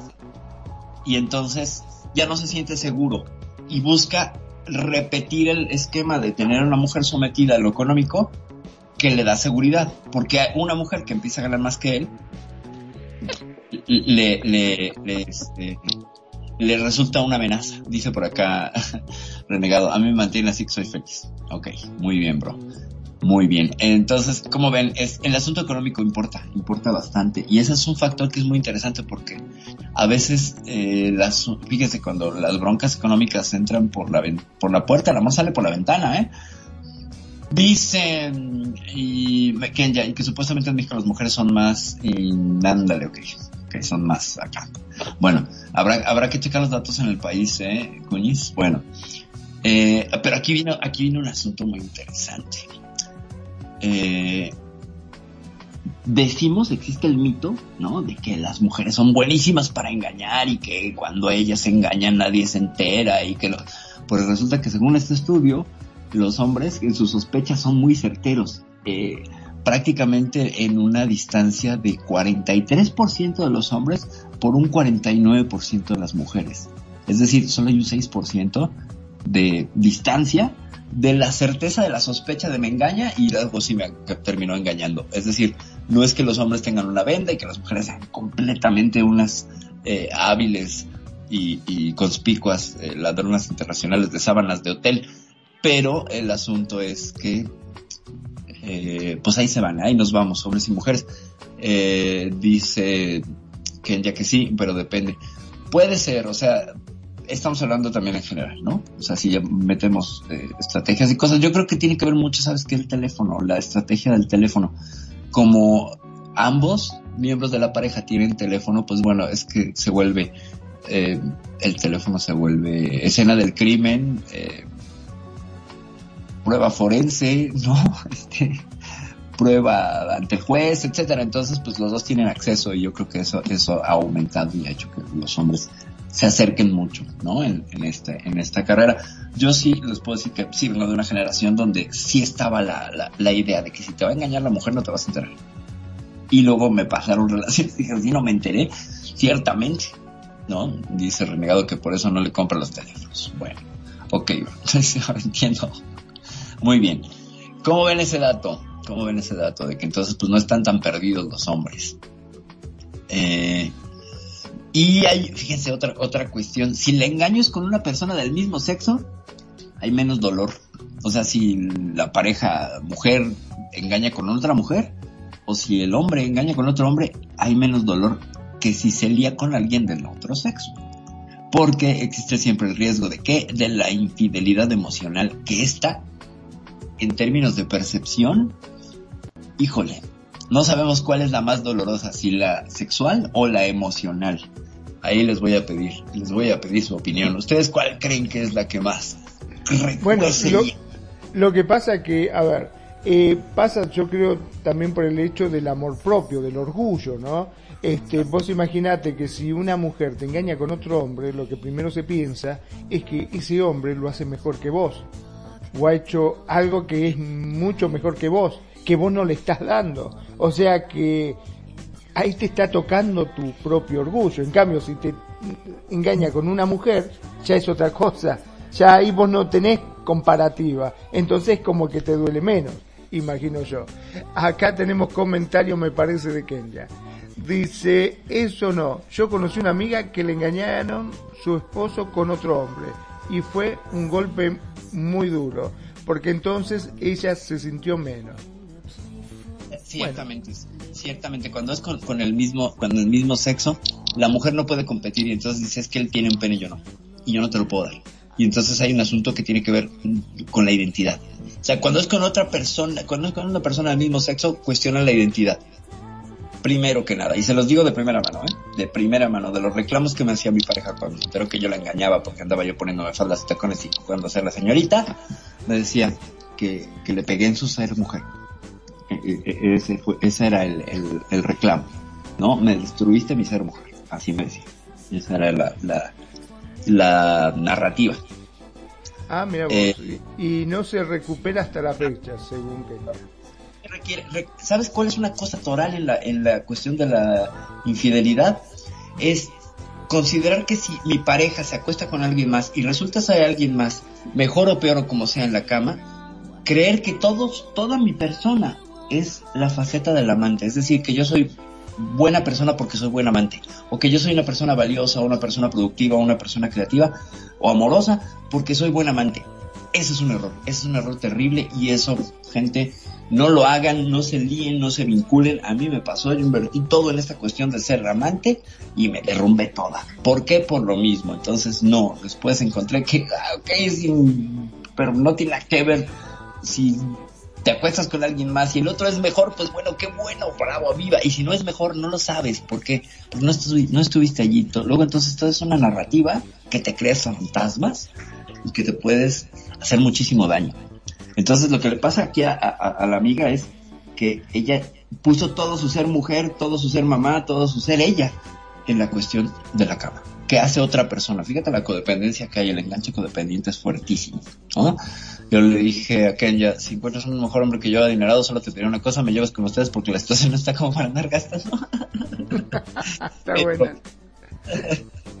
Esa sería la, la, la, la, condición de así, vengo, vengo pero con mi, con mi marido, ciertamente. Sí, sí, sí, bueno, eso es un acuerdo de pareja, ¿no? Es parte de un acuerdo de pareja. ¿Cómo ven? ¿Cómo Viene ven? all inclusive. Viene all inclusive, exactamente, sí, todo incluido hasta el marido. Exacto. Si me vas a mantener, mantener con el marido. Exacto. Sí, bueno, pero es que ya son acuerdos ahí de cada quien. Vamos, vamos a ir andando con esas curiosidades porque vamos ya para la recta final del programa y hemos visto apenas dos, tres, ¿no? Eh, hay algo bien interesante. ¿Con quién creen que se suele engañar a la pareja? ¿Con alguien que se parece a la pareja o que no se parece a la pareja? Escucho sus apuestas. Yo creo que con la que se deje. ¿No? Ese es otro. Ese es otro. Ese es otro. Pero no. ¿Tiene que haber un parecido físico con la persona con la que engañas? ¿Sí o no? Que se parece, dice Kenya. ¿Quién dice que no con la que no, se parece? que no se parece, no se parece. Con, O sea, quien con la no que- se parezca. Con quien no se parezca para repetir. Ok. Claro, dice, ¿para qué va a repetir lo mismo? Dice, no, no, no, todo lo contrario. Es que no, no de- puede, puede ser con la que se parezca porque está buscando lo que no tiene el otro, a ver si el otro lo tiene. Y si- o el otro le está dando lo que este no le está dando. Completar se llama. Es Exacto. completar. Eh, ¿Y qué creen? Bueno, Los números están... Te digo, eh, perdón, pero yo tengo un amigo que diría, yo le engaño con una que se llama igual que ella, porque Sí, yo así. hablo en sueño y cuando pronuncio otro nombre me cagan a palo al otro día. Entonces, eh, si le engaño con otro que se llama igual que ella y menciono su nombre mientras sueño, mm, está bárbaro, dijo Safo. Oh, wow. Pues bueno, el- los números son muy altos, ¿eh? 68%. ¿A que sí? Sí, Que se tiene que parecer a tu pareja. Yo- tiene que Yo coincidir. que sí, Sí, sí. apúntame esa ahí. Esa, esa, esta fue para mí. Sí, ciertamente. Se tiene que parecer. ¿Por qué? Porque se busca que haya cierta afinidad en rasgos de personalidad y físicos y si se puede una mejora, una mejora. Entonces, eh, es una, sí es un sinicazo el amigo de, es el amigo de- de Mario. Y por acá vamos a otro dato, y este dato está interesante. Este es de otro estudio de la Universidad de Queensland. Eh, lo voy a debatir, pero se los leo y lo voy a debatir más adelante. Se supone que hay, tenemos ciertos receptores específicos de oxitocina y vasopresina y que determinaría quién es más infiel que otro. Es decir, hay una base genética para la infidelidad. Y yo diría, no hay base genética para la monogamia. Es una construcción cultural básicamente. Y cuando es genética y biológica, obedece a un estado de reproducción. Entonces yo cuestionaría el- el- el estudio desde allí, ¿no? Pero les voy a decir que genéticamente las personas creen que es una base genética en un porcentaje de 40% al 62%. ¿Quién creen que culpa a la genética más, hombres o mujeres? Los ¿Quién hombres, los hombres. Los, hom- Los hombres.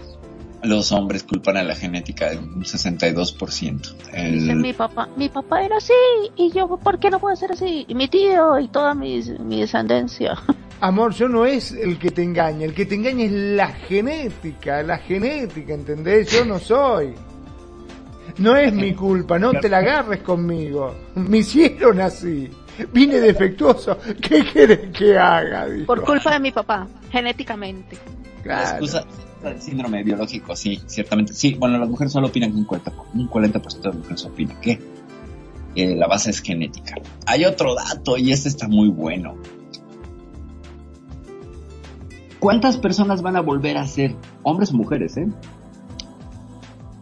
Eh, infieles si no son atrapados en el primer engaño? ¿Qué porcentaje?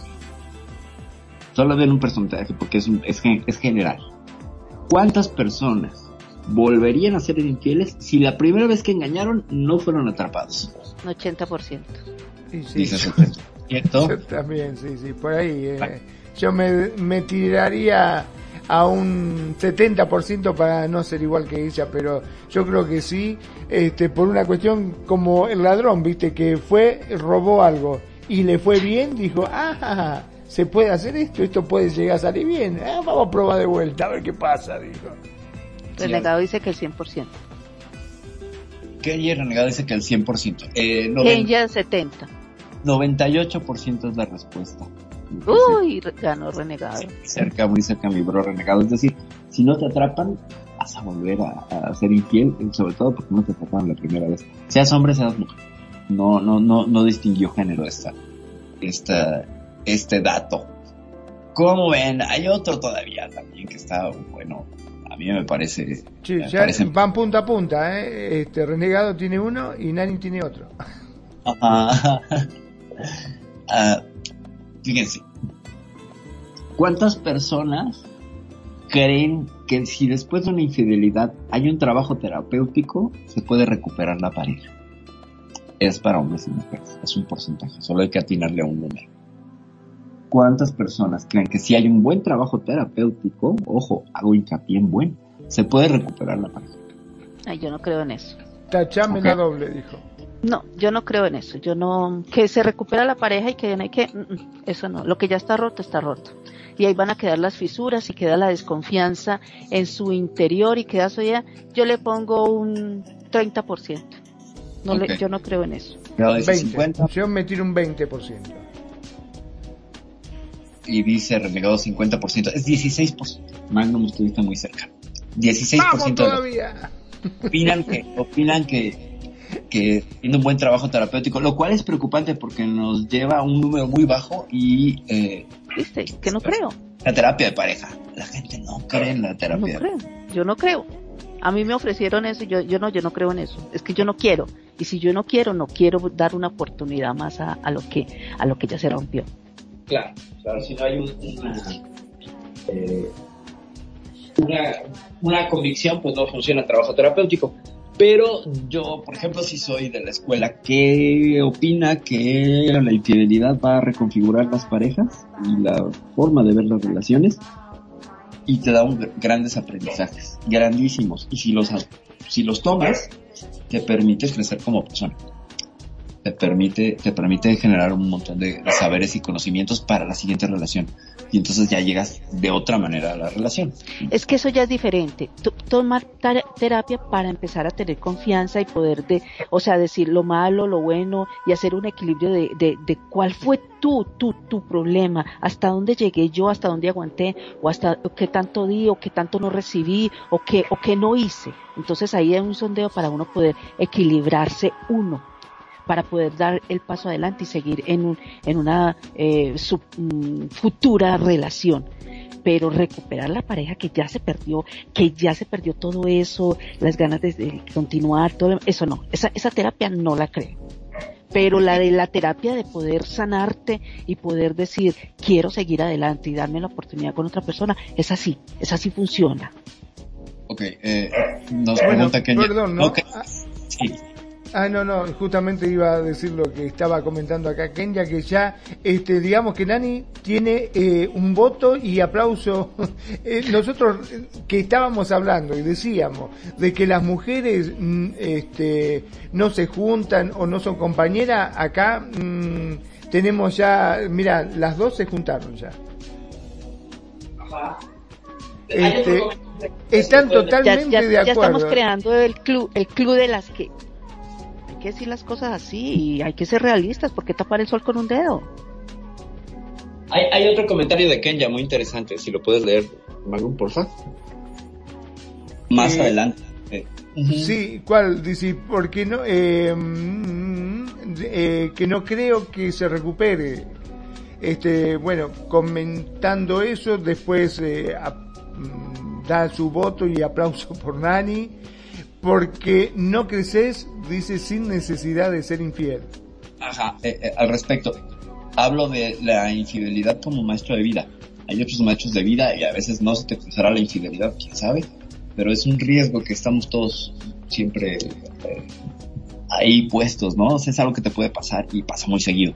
Entonces, por eso es que la, la, la visión de tomar y retomar la infidelidad como una herramienta para el crecimiento personal pues a quien le ha tocado, ¿no? Como le ha tocado a quien ha tenido un accidente de auto o de avión, etcétera. Pues son diferentes herramientas, ¿no? No, no es que sea una necesidad o un requisito, ¿no? Eh, si te si te ha tocado la infidelidad, ¿cómo la trabajas, no? Es como lo mismo con la resiliencia. Si alguien que sufre un trauma, ¿cómo lo, cómo lo, lo trabaja? No, nada más es, esa visión, no es que, te tienen que ser infiel para que aprendas, no, o para que crezcas, no, pues es una forma de dar tantas herramientas. Cuñis. Eh, renegado dice por acá, mi Kenya es muy leal, así como yo con ella, amo y cuido a quien me acompaña. Muy bien. Muy bien. Y ya dentro de otros datitos que tenemos por acá, que hay varios y además ya estamos ya casi de salida. Este es súper interesante. Le pidieron a la gente que enlistara varios tipos de infidelidad. Y, decían que no solo hay un tipo de infidelidad. Pues no, hay varios tipos de infidelidad. Y entonces esto salió de la encuesta y fue muy interesante. Porque hay varios, hay varios eh, varios tipos de infidelidad. A ver, aquí qué opinan. ¿Cuántos tipos de infidelidad conoces, Magnum? Ay, me lo agarraste. Me agarraste. Bueno, a ver, digamos, este, cuando tu pareja te engaña con otro, ese sería uno. Eh, cuando eh, bueno, en este caso eh, estamos hablando ya, puede, puede, seguir las redes sociales, por ejemplo, eh, te puede, puede seguir a otra persona, eso también sería un engaño. ahora tendríamos que ver si la gente que está casada en su URL y entra en Second Life y tiene sexo con otro, ¿también está engañando? Ese sería otro tipo de infidelidad, ¿no? A ver, ¿qué más? ¿Qué más? Eh, Sí, habíamos dicho que, no sé, no se me ocurre. Yo pensé que era ese nada más. Este, cuando te engaña físicamente, ahora también puede ser mentalmente con otro. No sé, no se me ocurre. A ver, amor, vos que estás, ¿cuántos tipos de infidelidad se te ocurren? Ay Dios, yo creo que hay, hay más de cinco, sí hay. A ver, está la virtual, digamos la online que hoy en día. Esa puede ser una que sí, sí es viable. A ver, la, una que, que dice uno, eh, como decir, mmm, a ver, eh, alguien pensando en otra. Hay alguien cercano y, y desea, como decir, eh, que mucho sucede y que, y que ha sido broma, dice, ah, está muy pendiente de, de, la vecina o del vecino, ah, cómo sale la, oh, la vecina y pendiente de todos los problemas de la vecina. Eh, yo creo que esa es una, ah, digámoslo como indirectamente y, y con, y como con acciones es, se siente, eh, yo creo que es una infidelidad indirecta, indirecta. O sea, no es llena, plena, total, pero sí hay como que ese, eh, le digo yo, eh, ese firteo. Eh, a ver, ¿qué otra puede haber? Bueno, eh, la que dijimos, la que es de encontraste a tu pareja con otro. que esa puede ser la física, porque también puede ser una que sea muy... Mm, una que se lleve un, un firteo, un romance así, pero no hay nada físico, sino que te llevo, te traigo cositas, el café para la oficina, vamos a almorzar, o sea, eso es como se tomaría como una infidelidad, no estoy segura, pero bueno. Eh, a ver, también puede ser, mm, no sé, la, bueno, no sé, hay una que es física, de salir, de, de, de, besitos, porque el beso no es cosa sexual, ya la intimidad más sexual es otra infidelidad, pongo yo, ya de, de, de acto sexual también. Mm, a ver, otra que sea, Ah, ya no me ocurre más. Okay. me imagino que deben de haber más de cinco. Hacemos una pequeña pausa, comentamos lo que dice Renegado, dice eso es ser infiel, es muy desgastante, dice Kenya, yo soy muy leal, no me gusta hacer lo que no me gusta que me hagan, y no solo ser engañarlo a él, sino también a mí, ¿no? Dice Renegado, así hay que andar escondiendo, es muy estresante. Y dice Renegado, a mí me gusta Catherine Zeta Jones, ¿a poco es infidelidad? No sé, pregúntale a Kenya tú pregúntale, a mí no me preguntes, ¿no? O sea, ella, ella te dirá sí, sí o sí no, pero creo que no, porque en realidad, pues a ella también le puede gustar, no sé, Brad Pitt. Eh, los tipos de infidelidad rápidamente les vamos a dar una, una repasada. Infidelidad como evitadora de la intimidad. Es decir, yo voy y soy infiel porque no quiero tener intimidad con mi pareja y voy y me lío con alguien más porque tengo igual una carencia eh, emocional, sexual, bla, bla, bla. La dos, eh, evitadora del conflicto. Esta, esta infidelidad que, pues, me está hundiendo la pareja, pero pues es que hay muchas cosas que hay de conveniencia, eh, no quiero dejar a esta persona, entonces le voy a ser infiel, voy a mantenerlo súper oculto y voy a evitar que exista ese conflicto, porque igual, pues, le tengo cierto cariño a esta pareja y no la quiero dejar. Pero viene la de la adicción sexual, que es la número tres. Es decir, tengo soy muy caliente y soy muy goloso, golosa, etcétera, y entonces pues es que mi pareja no me llena, no me da, o no hace lo que yo quiero, o no le gusta tal pose, o no me prende, o ya me dejó de prender, pum. Entonces también puedo serle infiel por eso, también puedo serle infiel por un asunto de carencia emocional, por búsqueda de afecto. Es una de las eh, más frecuentes, curiosamente, tanto en hombres como en mujeres. Las otras, mm, ahí se pelean los, los porcentajes, pero aquí están 48-49% de diferencia. Entonces la búsqueda de afecto es una de las principales eh, causas que ahorita en este mundo moderno y en esta encuesta, que es una de tantas, pues nos revela que la gente que se siente sola, no mirada, poco atendida, poco cariño, que tiene una pareja poco cariñosa, pues bueno. Pero es que por eso es que se acaban la... Perdón, perdón que te interrumpa, que siempre... Ay, Dios. Pero, eh, eh, digo, por eso es que hay veces se acaban muchas relaciones, porque es que ya no te están dando el afecto ni la atención que, que en tu casa o en tu pareja no te está dando, entonces buscas a otra persona que empieza a galantearte, a decirte eh, aquí, allá, cositas al oído y hacerte sentir otra vez que vos estás viva y que todavía despertas sensación, emoción en otro lado, que en tu casa ya no te dice nada. Entonces por eso es que hay veces se, se fractura una relación, porque vamos a hacer, buscan a alguien muy parecido, pero que tenga eso que ya se está perdiendo allí en el, otro lado o que nunca te lo dieron. Eh, es que justamente, y entonces fíjate, aquí es bien interesante poner esta mirada a las, a las búsquedas de otra pareja o de otra persona, es la carencia de quién es, la carencia de quién es, de quien se lía de quien se deja liar o de quien no ha mirado que requiere para sentirse vivo, viva, eh, validado, eh, que todavía despierta pasiones, tú misma lo dijiste y es muy interesante, que alguien más te valide, te mire y te lo apruebe. Entonces, dependes de la aprobación de otra persona.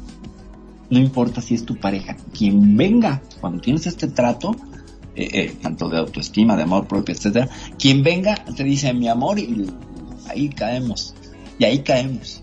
Fíjense qué interesante.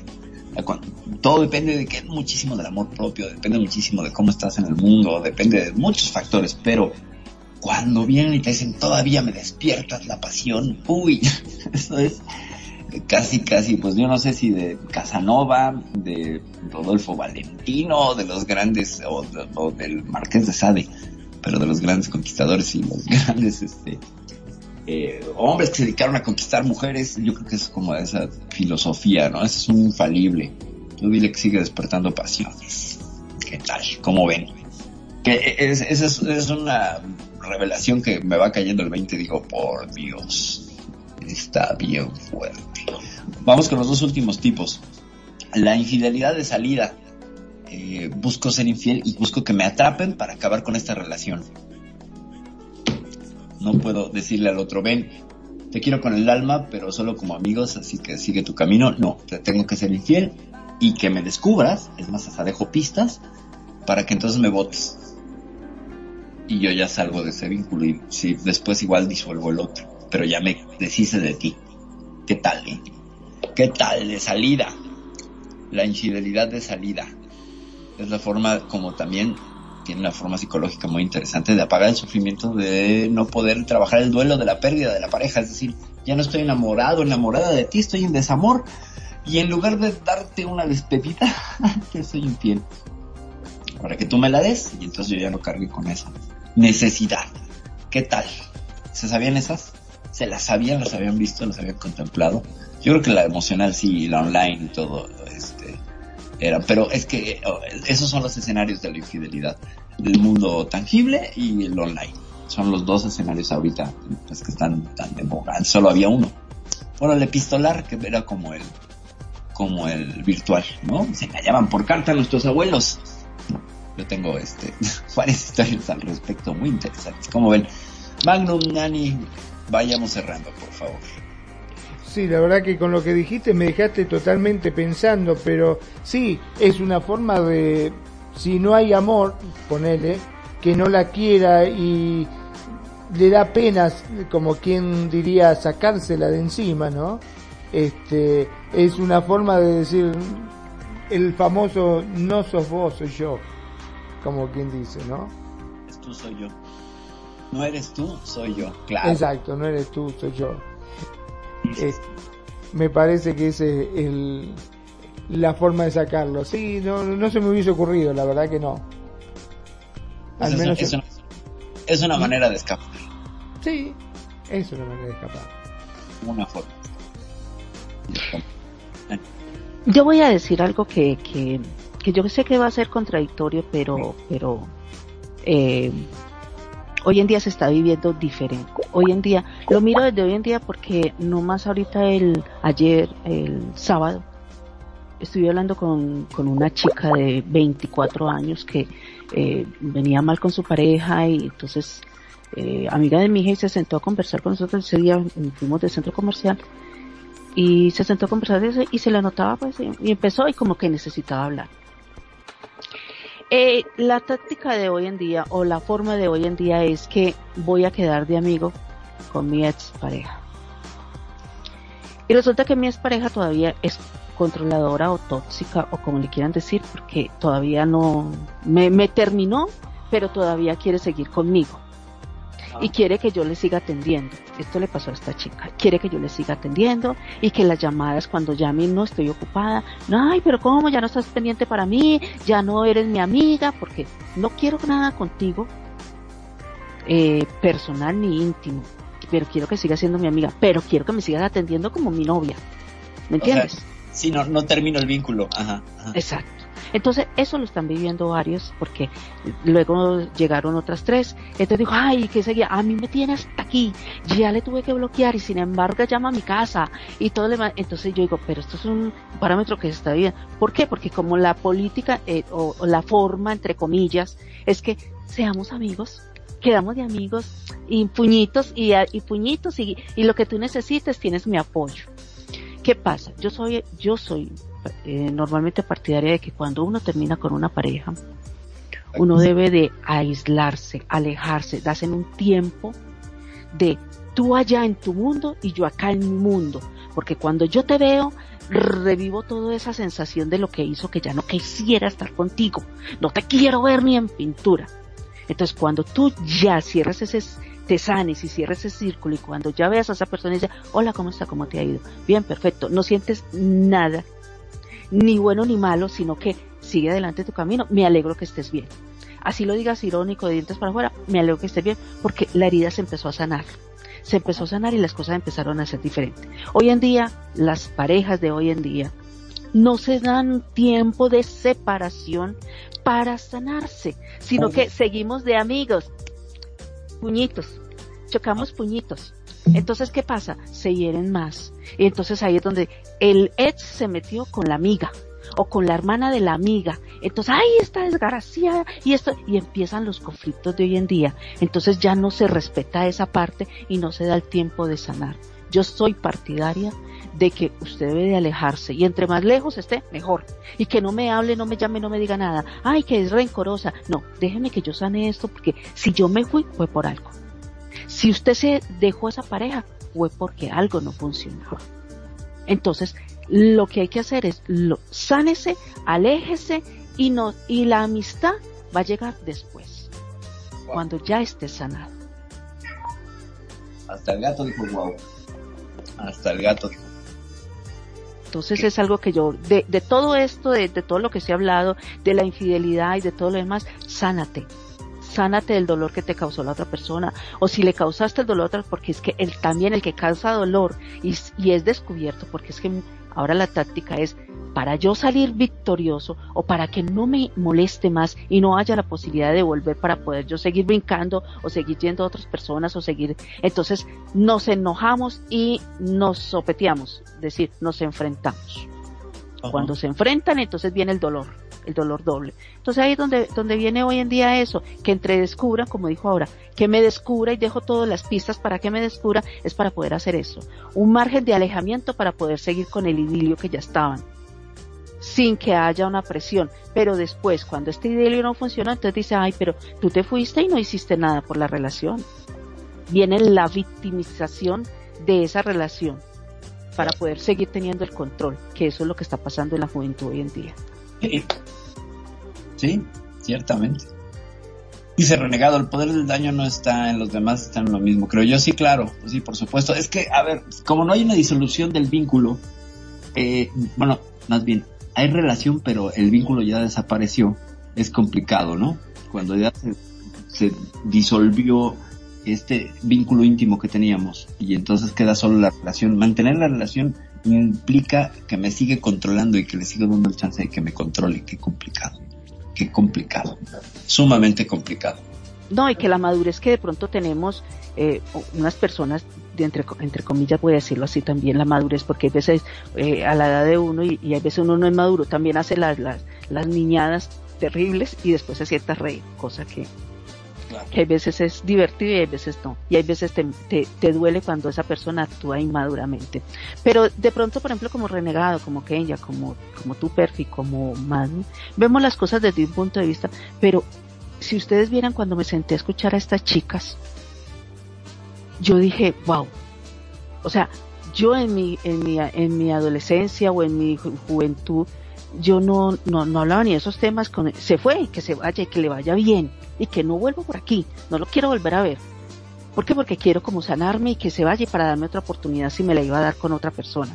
Entonces, pero hoy en día no, hoy en día vuelven y se reúnen y vuelven a la misma fiesta y vuelven al mismo entorno y vuelven a lo mismo y a lo mismo y a lo mismo, a un mismo círculo vicioso. Y, y dicen, pero vos estás permitiendo eso. Es que no sé qué pasa, si es que no, no analizan, no ven o quieren seguir viviendo eso. Y ahí tiene razón renegado. Uno, uno es el que permite que le hagan daño, pero hoy en día no sé si es que la, la juventud hoy en día no está viendo, o la generación, no la juventud, la generación hoy en día no está viendo que esa persona te está haciendo daño, sino que quieren seguir como amistad. Es que se requiere no sé. para ello, para que puedas decir, soy amigo de mis exparejas, pero tiene que haber un duelo y una separación para que después se sí. vuelvan a encontrar en otra reconfiguración. Y si no da tiempo para ello, pues nunca vas a, nunca vas a avanzar de ello. Es complicado, muy complicado. Eh, Mac bueno, sí, eh, ya estamos excedidos de la hora, entonces me parece que llegado el caso, vamos, lo correcto sería o bien hacemos otro programa o lo ponemos en la lista, ¿no? Como hacemos para poder hacer otro y poder terminar los conceptos porque la verdad que sí, hay muchas cosas que nos quedan todavía pendientes porque claro. es muy visceral, eh, son cosas que a todos nos pasan y bueno, todos tienen su opinión bien marcada y ojo que no estoy diciendo que, que estén mal, cada uno tiene derecho a pensar de una manera y está correcto de que piense así, ¿no es cierto? Cada uno lo ve de acuerdo a su crianza, cómo fue enseñado de chico, este, y lo analiza y según su perspectiva y su forma de pensar lo ve correcto. Y bueno, en ese aspecto este, yo lo dejo porque a mí me parece que está bien. Mi nombre es Magnum Dacun, transmitiendo en vivo y en directo desde Mar del Plata, República Argentina. Como siempre digo, gracias, gracias por escucharnos, gracias por hacer de Radio Consentido su radio. Gracias Kenya, gracias Renegado, como siempre, por acompañarnos y gracias a todos aquellos que nos escuchan a través de los distintos medios. Gracias. Sean felices, el resto son solo consecuencias.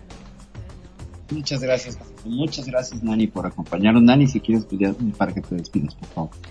Sí, bueno, muchísimas gracias por acompañarnos, por esos comentarios, por esos aportes. Mira, de verdad que gracias Kenya, Renegado, Perfi y Manu, gracias por permitirme estar aquí acompañándolos a ustedes y diciendo un poquito más de, de, de bueno, de, de, lo que más o menos hay veces eh, creo o entiendo y lo que veo desde este punto de vista. Lo ideal siempre buscar un espacio para nosotros, reconciliarnos con nosotros mismos para poder darle esa fuerza a nuestro espíritu para poder seguir adelante y poder mm, abrir las antenas receptoras para las personas que están a nuestro alrededor y quieren darnos hay veces esa manito de, de un buen consejo en el momento. Nunca, nunca es de más escuchar. Muy buenas noches desde Medellín, Colombia. Les habló Nani Jurado. Los esperamos para la próxima aquí en Radio Consentido, su casa. Muchas gracias, Nani. Muchas, muchas gracias. Y bueno, pues yo, yo quiero agradecer también a Renegado y a, a nada, Kenya, mi bro Renegado, que estuvieron aquí dándose la vuelta. Muchas gracias, gracias, gracias. Los amo, los adoro. También saludos para Alejandro Guerrero, que nos estuvo escuchando, para Sari Mojic también, para Ana María Guajardo y para Alejandro Guerrero, sí, ya Alejandro Guerrero, ciertamente, y para toda la gente que nos escucha en España, en Uruguay. Y quiero extender y cerrar este programa con una noticia. Tony Focacha, amigo y patrocinador de este programa, les manda saludos a todos se comunicó, está un poquillo liadito en la RL, pero les manda muchos saludos y abrazos a todo el personal de Radio Consentido y que nos extraña mucho. Y pues querido amigo Tony, sé que nos sigues medio escuchando las veces que puedes, te mandamos un gran abrazo y un gran saludo, lo mismo también para mi hija, mi hija Mamis, que está pasando un momento muy complicado y sé que ahorita no me está escuchando, pero que probablemente me escuche. Hija, te amo, te adoro.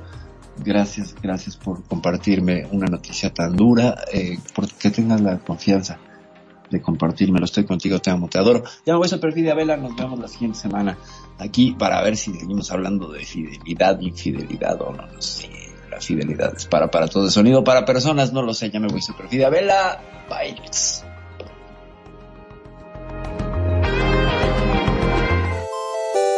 Muchas gracias por habernos acompañado en este ciberviaje.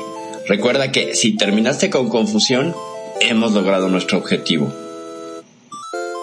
Y recuerda escucharnos todos los lunes de 5 de la tarde a 7 de la noche, horario Second Life. Solo aquí en Radio Consentido.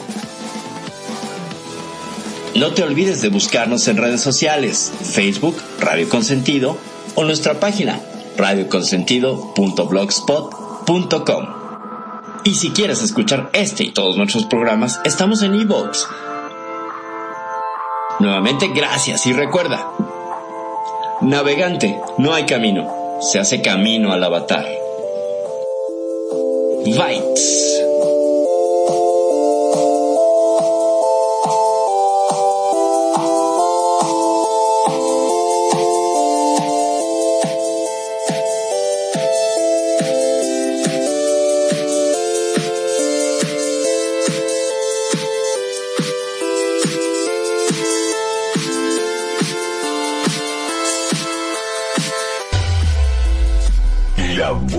Música. Solo la puedes escuchar por aquí. Radio Consentido, consintiendo tus oídos. Tu mejor opción en radio por Second Life.